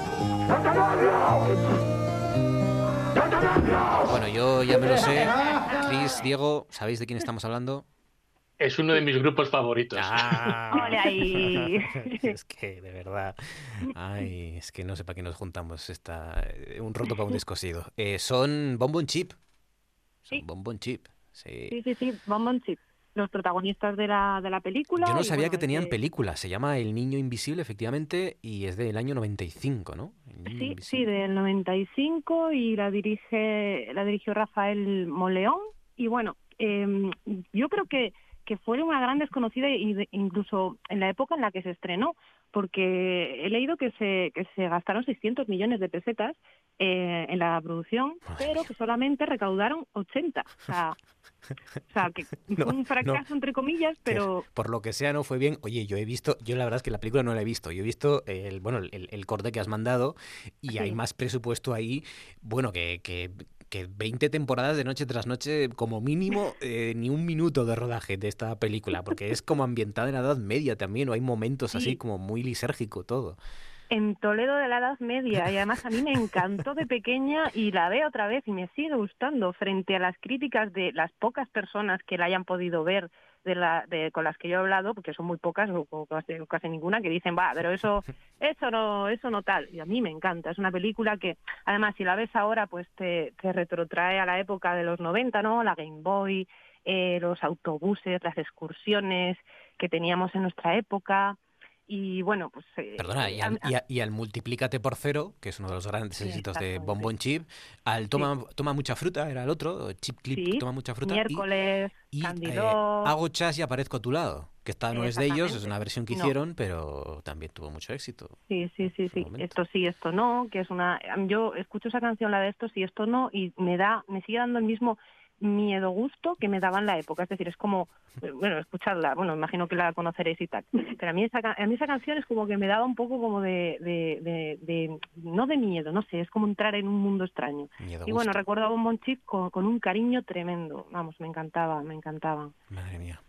Eh, el yo no sé si hicieron algo después de esto, del niño invisible. Yo creo que No, acabó con no ellos, volvieron a, a hacer películas ni series ni nada de eso, no. De hecho, el grupo creo que se disolvió a los pocos a los pocos años. Pero, pero bueno, ahí quedó. Y, y bueno, nos marcó, creo que a todos la infancia. Bonbon Chip, la película El Niño Invisible 1995. Aquí niños, pues sí, los de Bonbon Chip. Eh, Diego, adelante, ¿con qué arrancas? Año 1960, Un rayo de luz fue la primera película protagonizada por Josefa Flores González o lo que es lo mismo Marisol. Ella, ella era la niña de España, igual que Joselito era el niño. Ella era la niña de una España que estaba en plena dictadura franquista, que proyectaba en Marisol esa imagen de, inocencia y de candidez, pero que, con los años supimos que era mentira, que no tenía nada que ver esa infancia con una realidad donde los abusos de todo tipo hacia Marisol eran, constantes. Aquella película, además de ser la primera en su filmografía, eh, le, valió el, primer premio que tuvo en su carrera, que fue el de mejor actriz infantil cuando existía esa categoría en, la Mostra de Venecia. Eh, en la película ella viaja a, a Italia a conocer a su abuelo, que es un, un noble mal encarado, que está amargado por, por la muerte de su hijo, por el, eh, que es el padre de- del personaje de Marisol, y, este hombre vive una oscuridad que se ve, se disipada en cuanto llega ese rayo de luz que, que era Marisol, ¿no? Y, y la película contaba, como no podía ser de otra manera, con un montón de canciones, y una de ellas, eh, que era una canción de guerra, es esta que vamos a escuchar. ¡Oídme, valiente! Lucharemos hasta que los siete hijos de Barbarroja el muerdan la espuma de los mares. Hay que vengar el garrotazo que le infirieron en el Toco Hay al padre de vuestro capitán. Los galeones nos esperan para hacerse a la mar. ¡Adelante, mis valientes! Es por aquí, capitán. Ah, sí.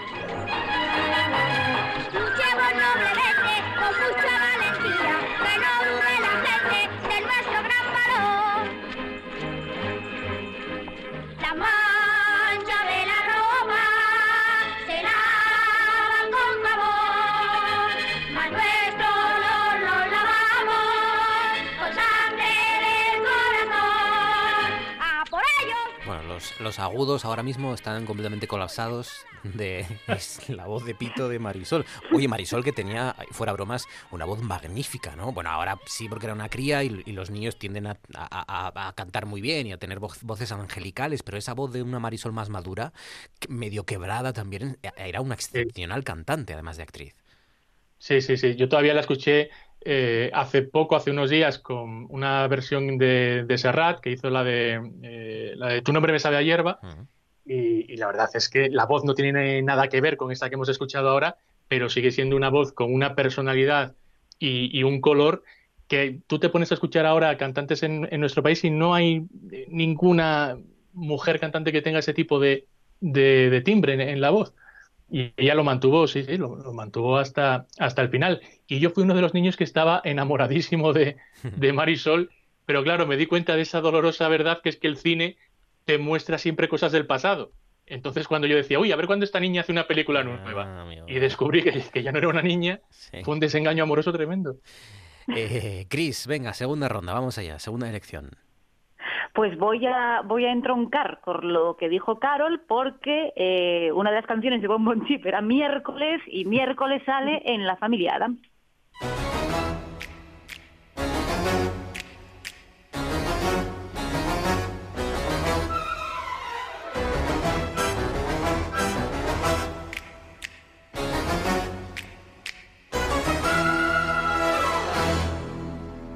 Fue la, el gran hallazgo de Cristina Rizzi, ¿no? Cuando conocimos a Cristina Rizzi a través de la no sé si antes estaría Sirenas, puede ser. Sirenas. Sirenas, aquella con Cher y con, y Ah. con Winona Ryder. No lo sé, eh, voy, voy de memoria. Me suena que es previa a la familia Adams, pero me puedo Pero bueno, equivocar. miércoles Andaría fue, digamos, el, el papel, ¿no? El que, el, el que Sí. la convirtió en popular, en una actriz más conocida, ¿no? El personaje de miércoles en la familia Adams. Sí, sí, sí. Y luego, a mí Cristina Ricci me encanta. Quizás sea también que me cae muy bien. No sé si me encanta más, más que como actriz, quizás sea como, como icono, porque bueno, al final la ves crecer, ¿no? Y es como un, un icono desde siempre. Y luego también nos Y- caen bien, o- nos caen mejor o peor algunos actores, Chris, que seguro, no sé si te pasa eso, en función de los papeles que eligen, ¿no? No- tendemos a crear también, en función de los papeles que elige una actriz o un actor, tendemos a crear una personalidad que a lo mejor no tiene nada que ver, ¿no? Pero bueno, mm, eh, quiero decir, papeles más arriesgados a lo mejor, más de, de películas más independientes, distintas, ¿no? Y, y Cristina Ricci es, es- yo tengo la sensación de que le gusta apostar por eso, ¿no? Sí, sí, da la sensación de que tiene un cierto grado de riesgo, de, de compromiso con cierto tipo de cineastas y, y eso está muy bien, pero bueno, realmente nunca sabremos nada. Al final siempre es, es como el carisma que nos puede llegar a través de la pantalla mm, sumado a las decisiones que van tomando. Pero es relativo porque, por ejemplo, más morralla infecta de la que ha rodado Ruther Hauer no la hay. Y lo yo lo amo a ese señor. Quiero decir, y no podría decir yo, no, es que esos papeles que he cogido. No, ha hecho un par de papelones como en Blade Runner y en Los Señores del Acero, y ha hecho unos, unos desastres. Unos, ah, unas- he visto yo morralla que, que, que no se lo recomiendo yo a nadie y sigo amándolo. Entonces no- uno no sabe muy bien en base a qué vienen estos amores o estos odios.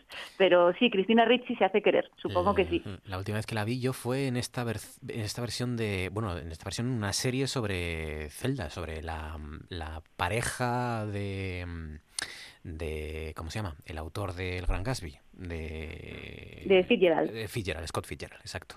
La vida de Scott Fitzgerald era, bueno, no, era la, la- la vida de Zelda, de su compañera, ¿no? Y los, lo, lo que tuvo que aguantar la pobre mujer también de Scott Fitzgerald.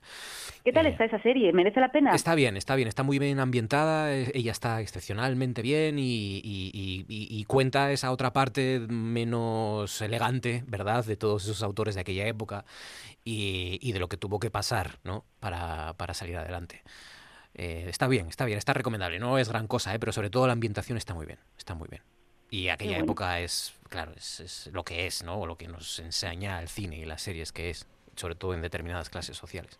Pero bueno, la familia Adams con su banda sonora. Tu segunda elección, las dos, ¿no? La uno y la dos. Yo No, había, no, había pensado más en la, en la primera, en la de Primera. 1991. Bueno, la primera. Había una serie previa de los 60, la primera, la de los 90. Eh, hay una película del año pasado, si no me equivoco, que es de animación. Quiero decir que, bueno, y musicales y cosas, que ahora los chavales esto lo conocerán por otros medios, pero bueno, gente con hijos igual les interesa, porque bueno, es una película muy interesante y, y aunque tiene un corte muy infantil, yo creo que se deja ver por adultos acompañados y tiene uno de los mejores matrimonios de la historia del cine Sí. que son Raúl Juliá, el otro Tim Curry, y Angélica Houston, que están en una película infantil dos horas de metraje buscando lugares para fornicar. O sea, es maravilloso. O sea, es- eso es inenarrable. Sí, Eso, sí. eso solo pasa en los 90.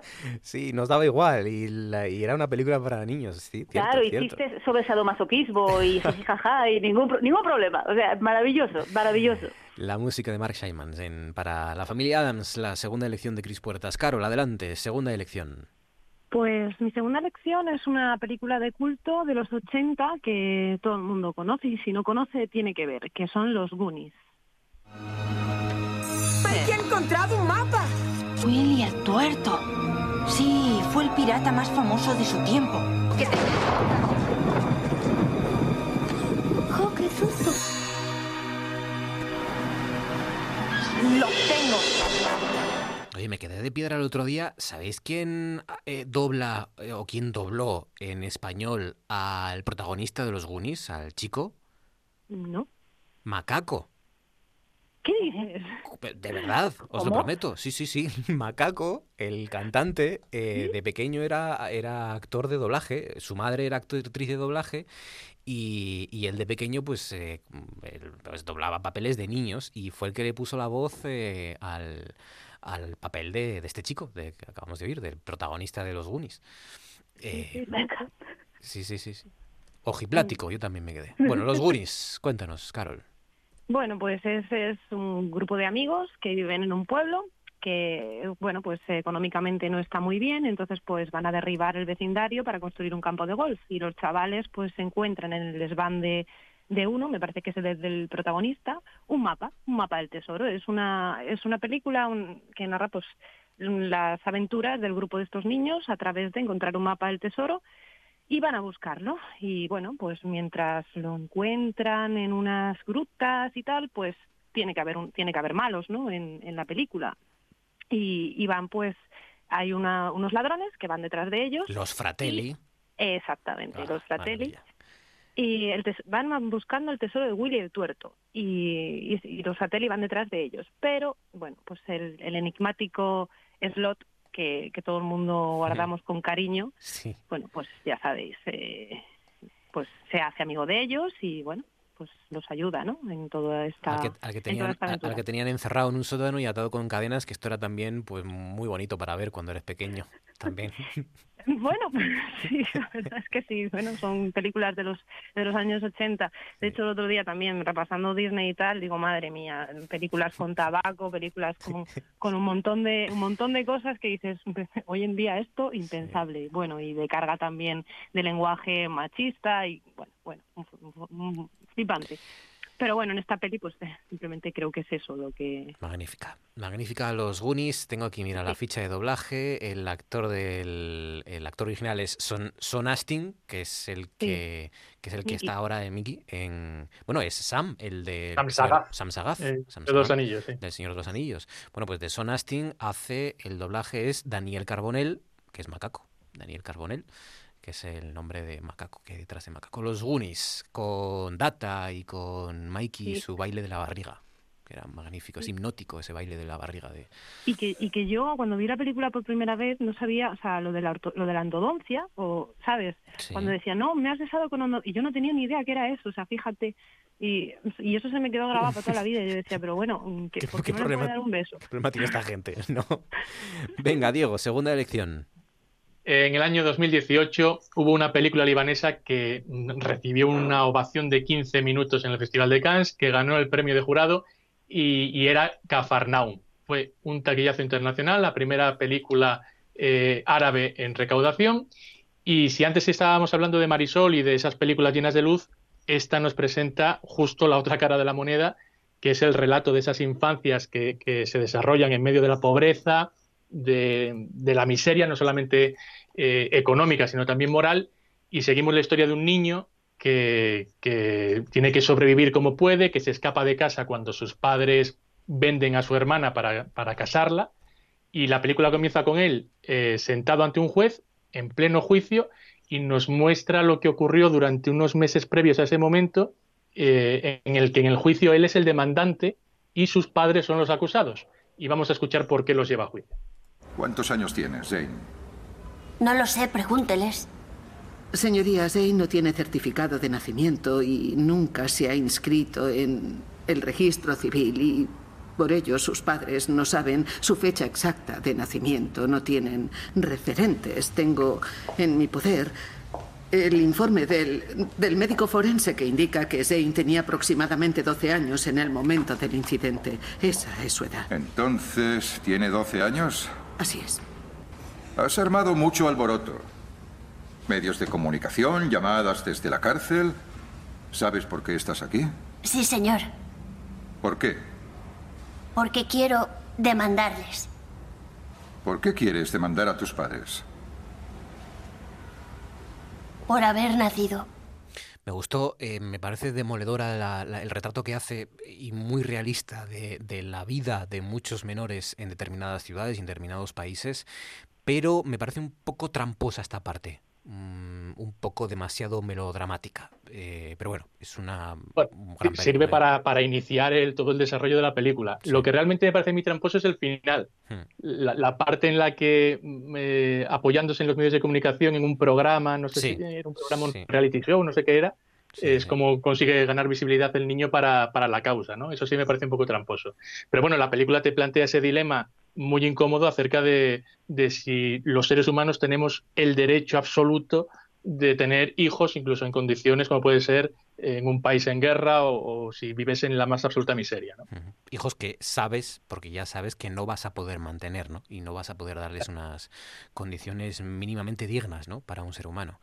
Y, y es sobre lo que reflexiona, es verdad que con ciertas excusas un poco tramposas, pero es sobre lo que reflexiona Cafarnaún y es una película muy recomendable, muy recomendable.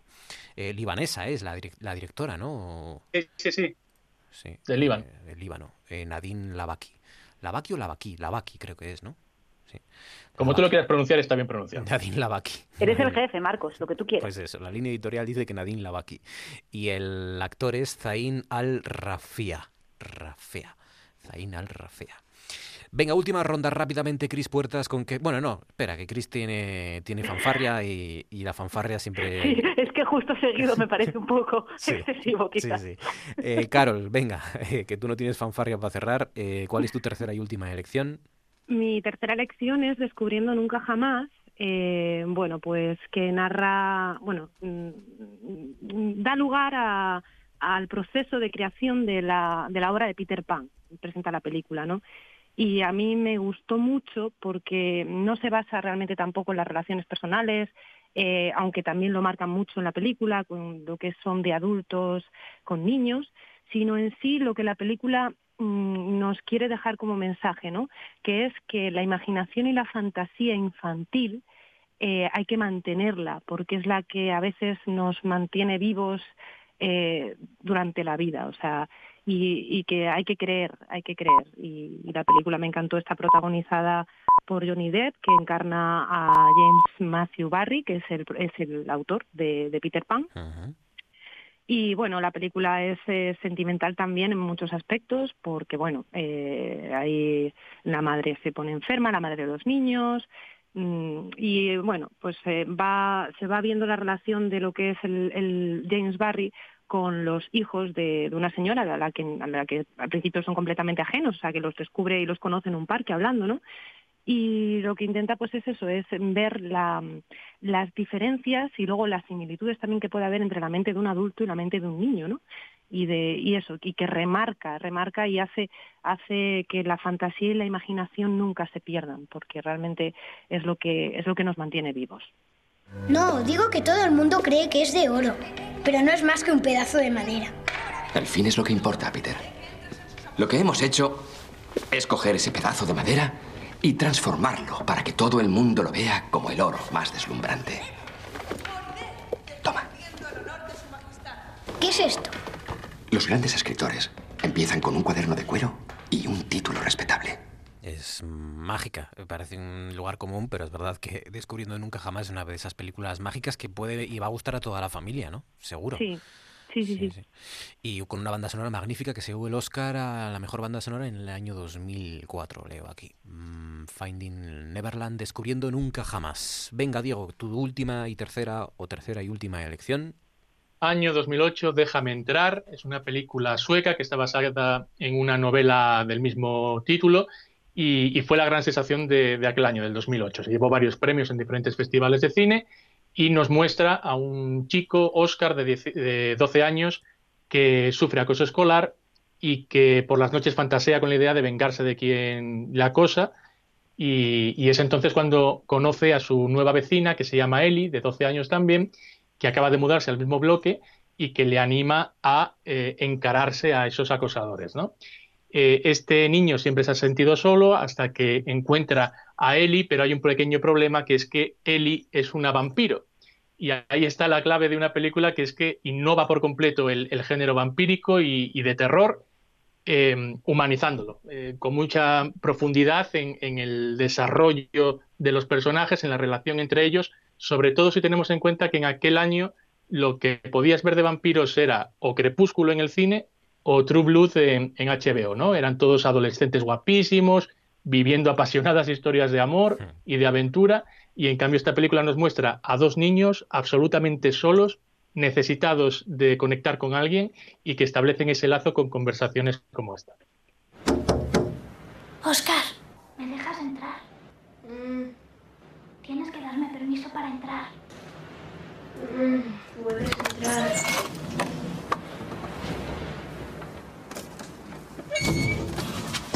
Cierra los ojos. ¿Cómo has subido? Volando. Sí, ya. Además no llevas nada de ropa. Estás congelada. Lo siento. ¿Te da asco? No. Pito, pito, gorgorito, ¿dónde vas tú tan bonito? Ili, ¿quieres ir en serio? ¿Cómo? Que, que sí. Que si quieres ser mi novia. Oscar, yo no soy una chica. ¿Nos quedamos con la original, la sueca, o con el remake americano?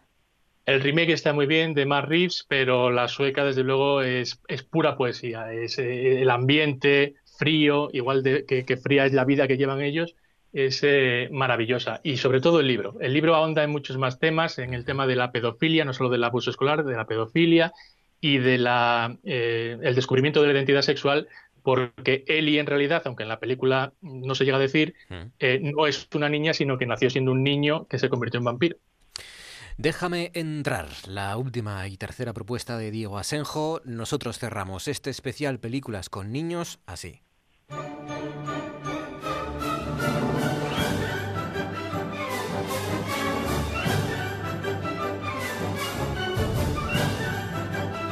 Una buena fanfarria de John Williams, Chris.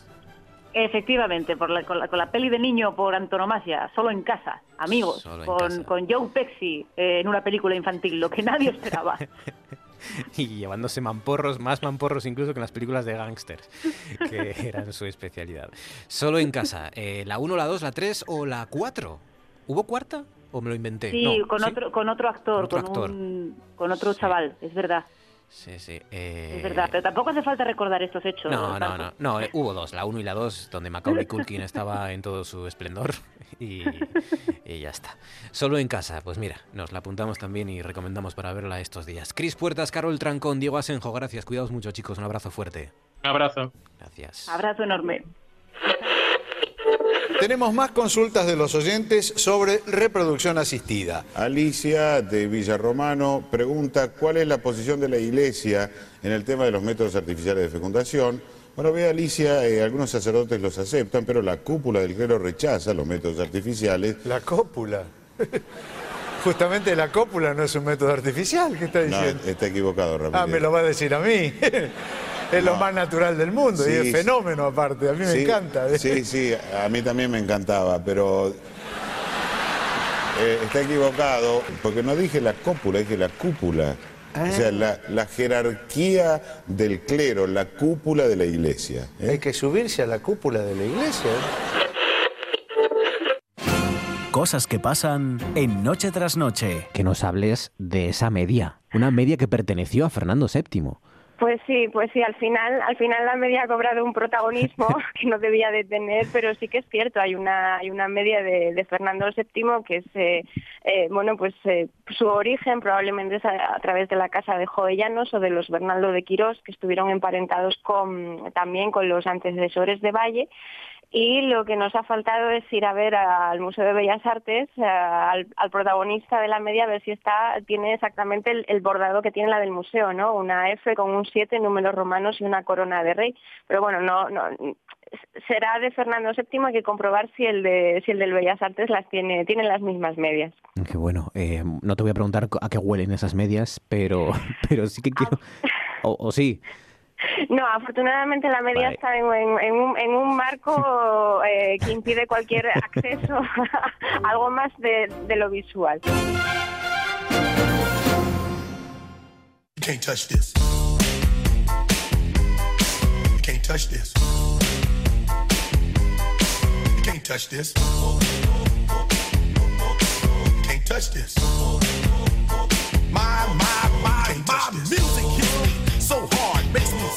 ¿Cuántos años tiene o tendría Immanuel Kant? ¿Has hecho la cuenta? No, no he hecho la cuenta, porque es que a mí me parece una grosería preguntarle a la Sí, gente a la edad, sí, aunque esta gente ya no esté entre nosotros. ¿eh? no- Y se haya ido hace un cacho largo. Sí. Va- va- Vamos a decir que nació en 1724, pero no, no más, porque a Kant no le gustaría a lo mejor estos temas, porque era muy presumido, ¿eh? Kant. Ahí Sí, donde... y era, eh, era un tío discreto, yo creo que más que presumido, ¿sabes? Era un tío discreto. Y entonces la edad de Kant, no, no, bueno, es una grosería en general. Sharon Calderón, buenas noches. ¿Qué tal? Buenas noches, Marcos Vega. Mañana, esto es un no parar de celebraciones. Hoy el cumpleaños de. Kant, mañana el día del libro. Esto es frenético, Bueno, esta vida que llevamos. Bueno, ¿eh? yo te digo una cosa, nosotros los tres que estamos aquí encerrados en mi casa, bueno, hoy ha sido... Bueno, bueno, bueno, no, no te quiero contar más, no te Sí, quiero sí. contar más porque ha sido la leche. Sí, Vamos, sí, todo tirando el día la, de fiesta en la fiesta. crítica de la razón pura era, ¿no? A la cabeza o estas cosas. Sí, sí, sí, bueno, una cosa leyendo fragmentos de las obras de Kant, quita, déjalo, esa no, vamos a coger otra. Bueno, bueno, ha sido una locura, ha sido una locura, sí, sí. Y mañana, como digo, otra celebración más. Esto es, el estrés de esta etapa, porque mañana día del libro. A ver qué regalamos mañana. Sí. claro. Mañana, efectivamente. A ver, que no hace falta que regalemos mañana, que lo mismo es una buena idea que pensemos en que cuando todo esto acabe o cuando nos dejen salir a las calles y los comercios se abran, pensemos en comprar libros en las librerías de nuestras ciudades, ¿eh? Pues sí. Que a lo mejor, que a lo mejor eso es buena idea. Compramos un librito y lo regalamos. Y decimos, toma, esto fue por el día del libro. Que ya pasó, pero que Apuntamos. es un regalo. Apunta, bueno, y hay librerías también de nuestros alrededores que lo que están haciendo es que te la envían gratis a casa, etcétera. Pero bueno, al final lo mejor es apuntar para luego entrar y, y comprar en la librería de toda la vida, ¿no? Claro, bueno, a ver, es, es verdad que nosotros ya llegamos, hoy, hoy lo que vamos a hacer es eh, unas recomendaciones de lecturas de filosofía o lecturas filosóficas, como se quiera, que gustarán o no, esto ya lo dejamos, lo dejamos a, a gusto de los oyentes. Y sí que nos podrán decir, oye, es que llegáis un poco tarde, porque ya llevamos 40 días confinados, ¿no? No- Sí. no lo sé, yo ya he perdido la cuenta Sí. Pero yo quiero recordarle aquí a la gente una pieza de filosofía mundana. Nunca es tarde si la dicha es buena, ¿eh? Entonces, que Esa no es tu filosofía, ¿no? Claro. Claro. Bueno, pues nada, no- aquí no estamos. Para resolver eso, vamos a, o vas a proponer algunos libros, libros de, Sí. de lo tuyo, de tu negociado, para, para lo que nos queda, que tampoco, como tampoco sabemos lo que nos queda por delante, pues bueno, oye. Oye, para echar una jadilla de aquí al 9 de mayo, que Exacto. podemos hacerlo. Eh, ojo, que nadie interprete la, la- el orden en el que lo vamos a recomendar los libros como una referencia de mejor a peor o de peor a mejor. No, no. No esto es un sido ranking. Esto no es un ranking, Es esto ha sido sin criterio. Entonces, cuando tú me digas, pues ponemos la primera musiquilla. Vamos allá.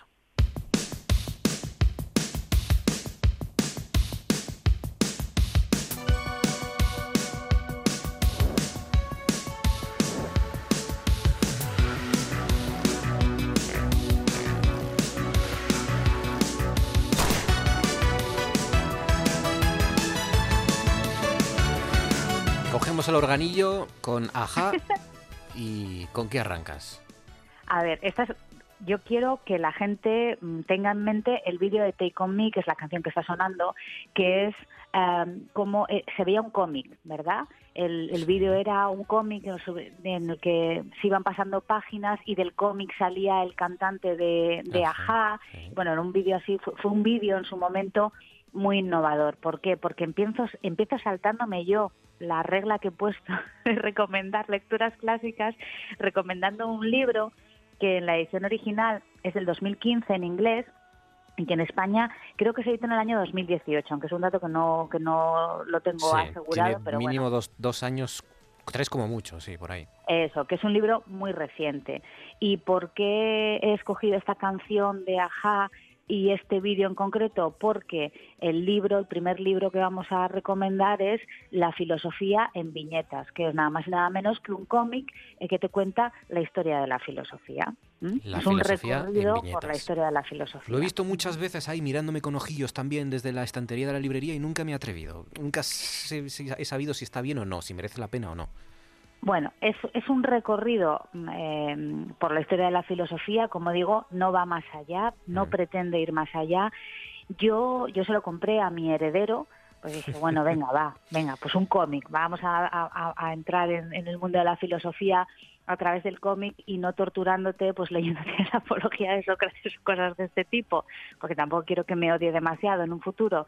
Y, y me llevé una grandísima sorpresa, porque yo también lo compré un poco a ciegas, me llevé una grandísima sorpresa cuando dije, caray, esto no es solo un libro para niños y adolescentes, es también bueno. para adultos Mm. que quieran acercarse a la historia de la filosofía pues de una forma un poco más amena, divertida o llevadera, Qué o bueno. como quiera llamarse.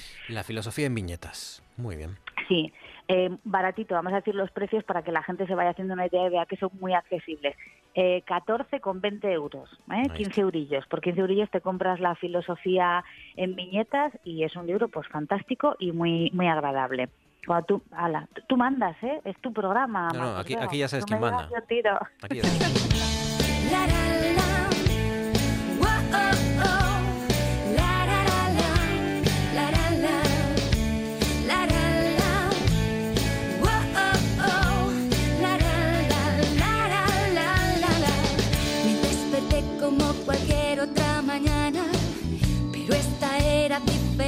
había ganas de terminar con tanto. ¿Qué, qué cursi te has puesto de repente, Calde? sabía, sabía, sabía que me tontona. ibas a decir esto. Sí. Sabía que me ibas a decir, dice, ¿y por qué me pones esta ñoñería? Claro. Es impropia de ti, Pero bueno, Sharon. con lo que tú has sido. Efectivamente, es algo absolutamente impropio de mí.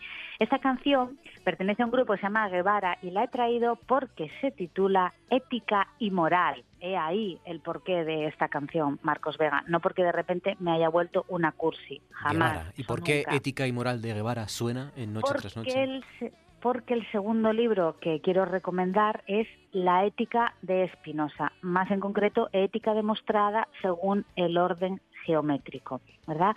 ¿Por qué? Porque la lectura de la ética es, a pesar de lo que pueda parecer una lectura eh, muy lógica, muy razonable, en el que el libro se organiza en definiciones, axiomas, postulados, proposiciones y escolios. Y yo digo esto y la gente dice, uff, estás loca, yo esto ya no me lo leo. Pero si ahora digo, se podría organizar en, en tweets. En tweets, o sea, los axiomas, postulados, proposiciones y escolios, que suena a, a enfermedad en la espalda, eh, eh, hoy se- vendrían a ser, sí, tweets, ¿no? Eh, Exacto. Frases cortas Sería- y directas. Tweets y explicaciones de los tweets. ¿eh? Lo mismo, si Spinoza hubiera vivido en el siglo XXI, en el 2020, lo mismo ahora estaría haciendo hilos de Twitter ¿eh? que luego se convertirían en libros. Fijaros, dice cosas tan bonitas y, y tan adaptables a nuestro tiempo como el soberbio ama la presencia de los parásitos o, o de los aduladores y odia a los generosos. Él te suelta esto, ¿verdad? Como quien suelta un tuit hoy en día y luego coge y te lo explica. ¿m? Luego te puede convencer en la explicación.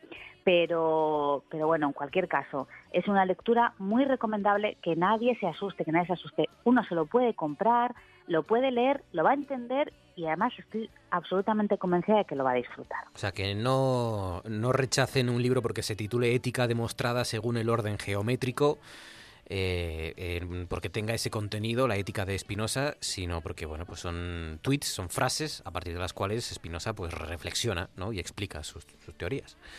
Eso es. La ética de Spinoza en el número 2. En el número 3...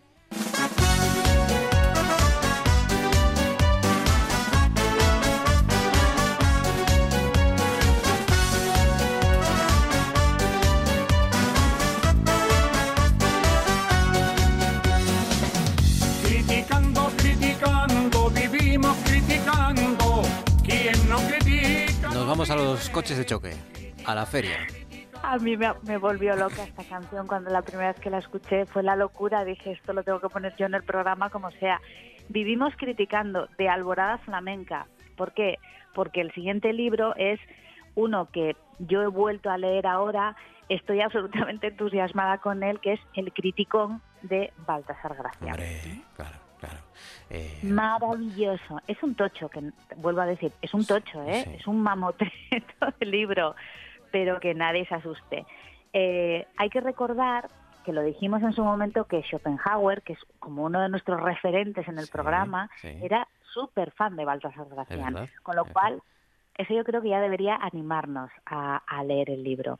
Es una novela publicada en tres partes. La primera se publicó en 1651, la segunda en 1653 y la tercera en 1657. Y es una novela alegórica que eh, se, es- se publicó en tres partes y se divide también en tres partes, que son la primavera de la niñez y el estío de la juventud, el otoño de la varonil edad, que a mí esto me gusta mucho, y el invierno de la vejez. Y tiene una peculiaridad, eh, o lo que hoy se ha convertido en una peculiaridad, pero que en su momento no lo fue, que es que cada capítulo eh, es denominado crisis. pero no crisis en el sentido de situación complicada que hay que solventar, sino crisis en un significado que ahora está en desuso y que deberíamos recuperar más pronto que tarde, que es en el sentido de examen y juicio que se hace de algo. Es decir, crisis de criticar, Ajá. de desmenuzar, de analizar, que me parece un sentido absolutamente maravilloso de la palabra, de la palabra crisis. Este sí. el criticón de Baltasar Gracián. Eh, es muy actual, ¿eh? sorprende muchísimo. Está escrito en el siglo XVII y tú te acercas a él y dices, madre mía, pero si esto lo, lo- esto lo salgo yo a la calle, me pongo a contarlo como si lo hubiera escrito yo, como si lo hubiera dicho yo, como si hubiera sido una idea mía y aquí la gente traga. Me parece muy actual a pesar, insisto, de que está escrito en el 17. Y este sí que lo podemos encontrar, oye, que lo queremos leer ya, porque me habéis oído hablar y habéis dicho, siento yo la necesidad vital de leer el crítico. No puedo comprarlo en, en ningún sitio, no pasa nada. cervantesvirtual.com y allí lo puede leer. Eh, Cervantesvirtual.com, el criticón de Baltasar Gracián. Y para cerrar, esto. Ley y orden para hablar de Sócrates. para hablar de Sócrates de el último eh, de los eh, el último momento de Sócrates un libro que escribió Platón porque ya sabemos que Sócrates no escribió nada que es Apología de Sócrates es decir su propio juicio.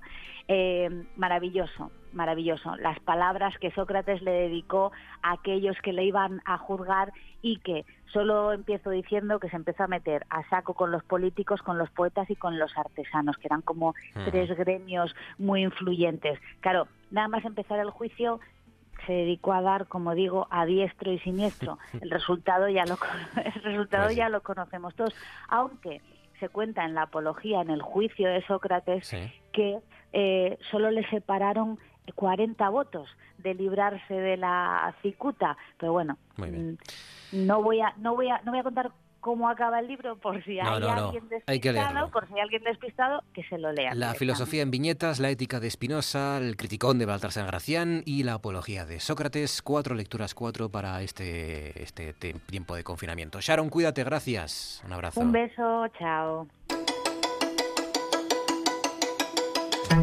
Aquí le entregamos el Oscar del Sonido esta noche. Oscar de Ávila, buenas noches. Buenas y sonoras, y sonoras noches, Marcos. ¿Qué tal? Hablar de cómo el sonido tiene la capacidad de representar y reforzar ese estado emocional de un personaje determinado, ¿no? Sí, además es un arma poderosísima y además vamos a utilizar como ejemplo una secuencia emblemática de la saga El Padrino, eh, eh, de la primera parte de la saga del Padrino, y es la secuencia eh, famosa, yo creo que es una de las más representativas sonoramente sonoramente hablando, por, su, por esa utilización artística, que es el asesinato del mafioso Sollozo por parte de, de Michael Corleone con un joven Al Pacino en el papel de Michael Corleone, ¿no? Y aquí vamos a ver en toda su plenitud cómo el sonido puede transformar y puede reforzar y añadir un efecto de tensión eh, desde la emoción, desde, el sentido emocional del personaje al, al espectador, ¿no?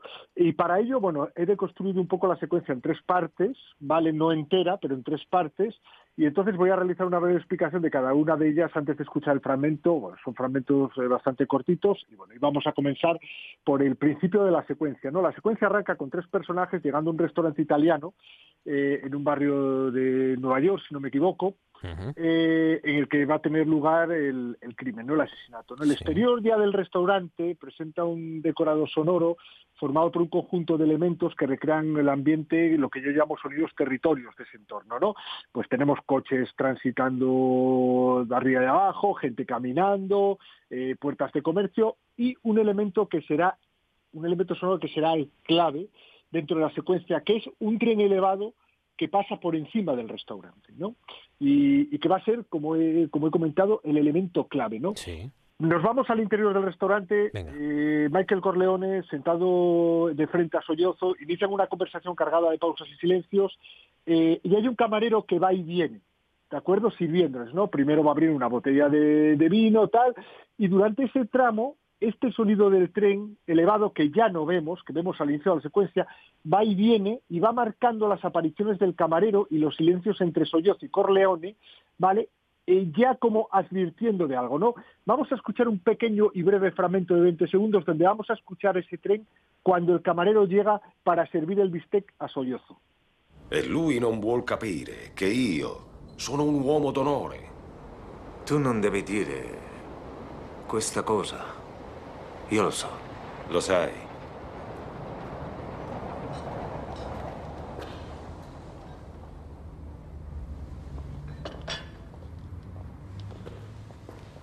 Se escuchaba ahí de fondo en la conversación tensísima Ya no entre vemos. Corleone y Solozzo y, y a continuación, eh, ya saben, Michael Corleone pide permiso para ir al baño, ¿no? Exactamente, pide permiso para ir al baño, Sollozzo le va a cachear la pierna, ahí el tren vuelve a aparecer, el tren, ojo, que ya no lo vemos, es extradiegético, ¿vale? Pero adquiere esa especie de, de tensión, es como la representación mental de Michael, ¿no?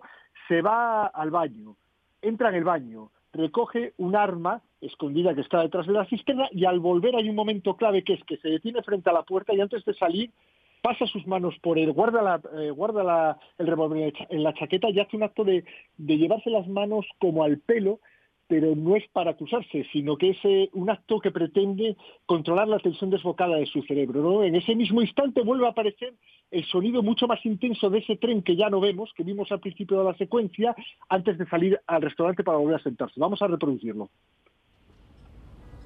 Necesito ir al lavabo. ¿Me lo permite? Si tienes que ir, ve.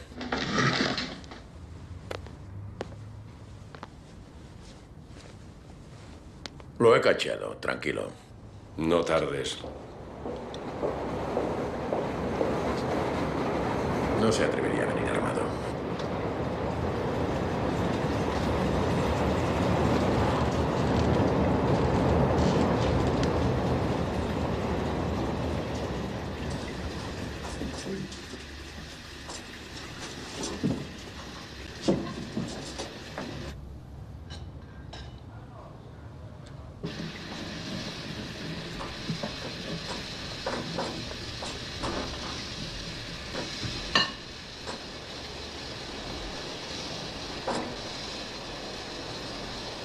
Claro, todo esto, el espectador como espectadores sabemos que eh, Michael Corleone tiene que matar a Solozzo, es, es la clave, ¿no? Y toda esta tensión es exactamente, y asfixiante.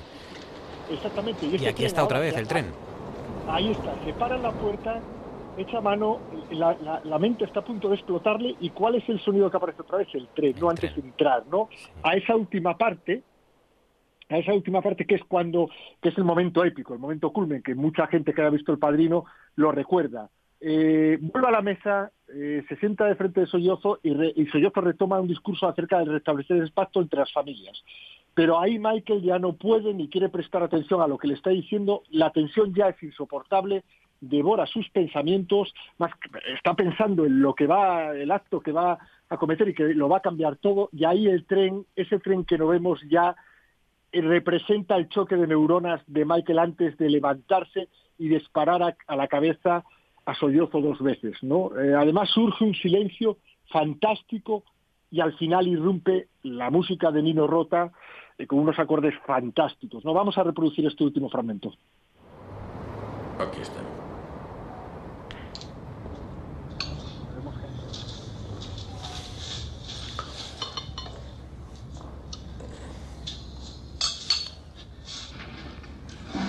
Ti senti meglio? Michelotto, tu mi capisci, no? Sei italiano come tuo padre. Tu padre sta male. Quantito sta meglio. Vediamo di trovare un accordo. E mettiamo tutto a posto. Questa situazione deve finire.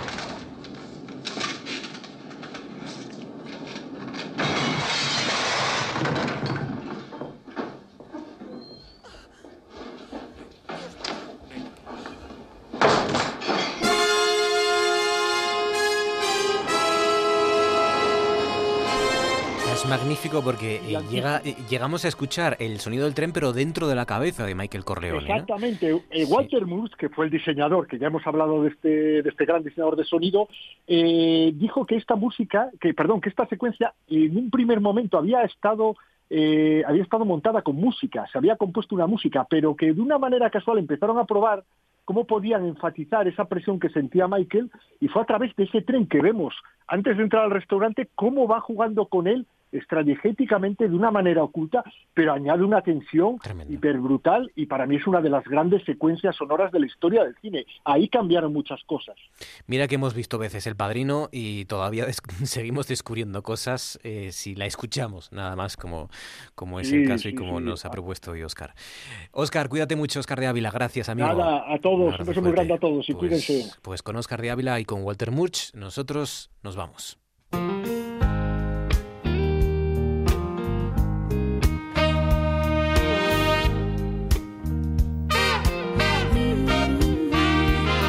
Con una mortalidad aquí en Asturias que se resiste a bajar. 12 fallecidos más en las últimas 24 horas. En este último día, en total, el COVID-19 ya se ha cobrado 223 vidas en Asturias, dice la voz de Asturias.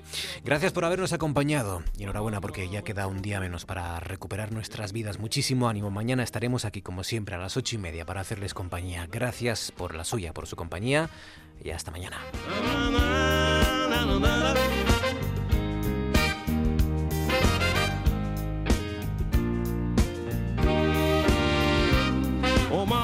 Mama told me there'll be days like this. Oh, my mama told me there'll be days like this. Oh, my mama told me there'll be days like this. Oh, my mama told me there'll be days like this.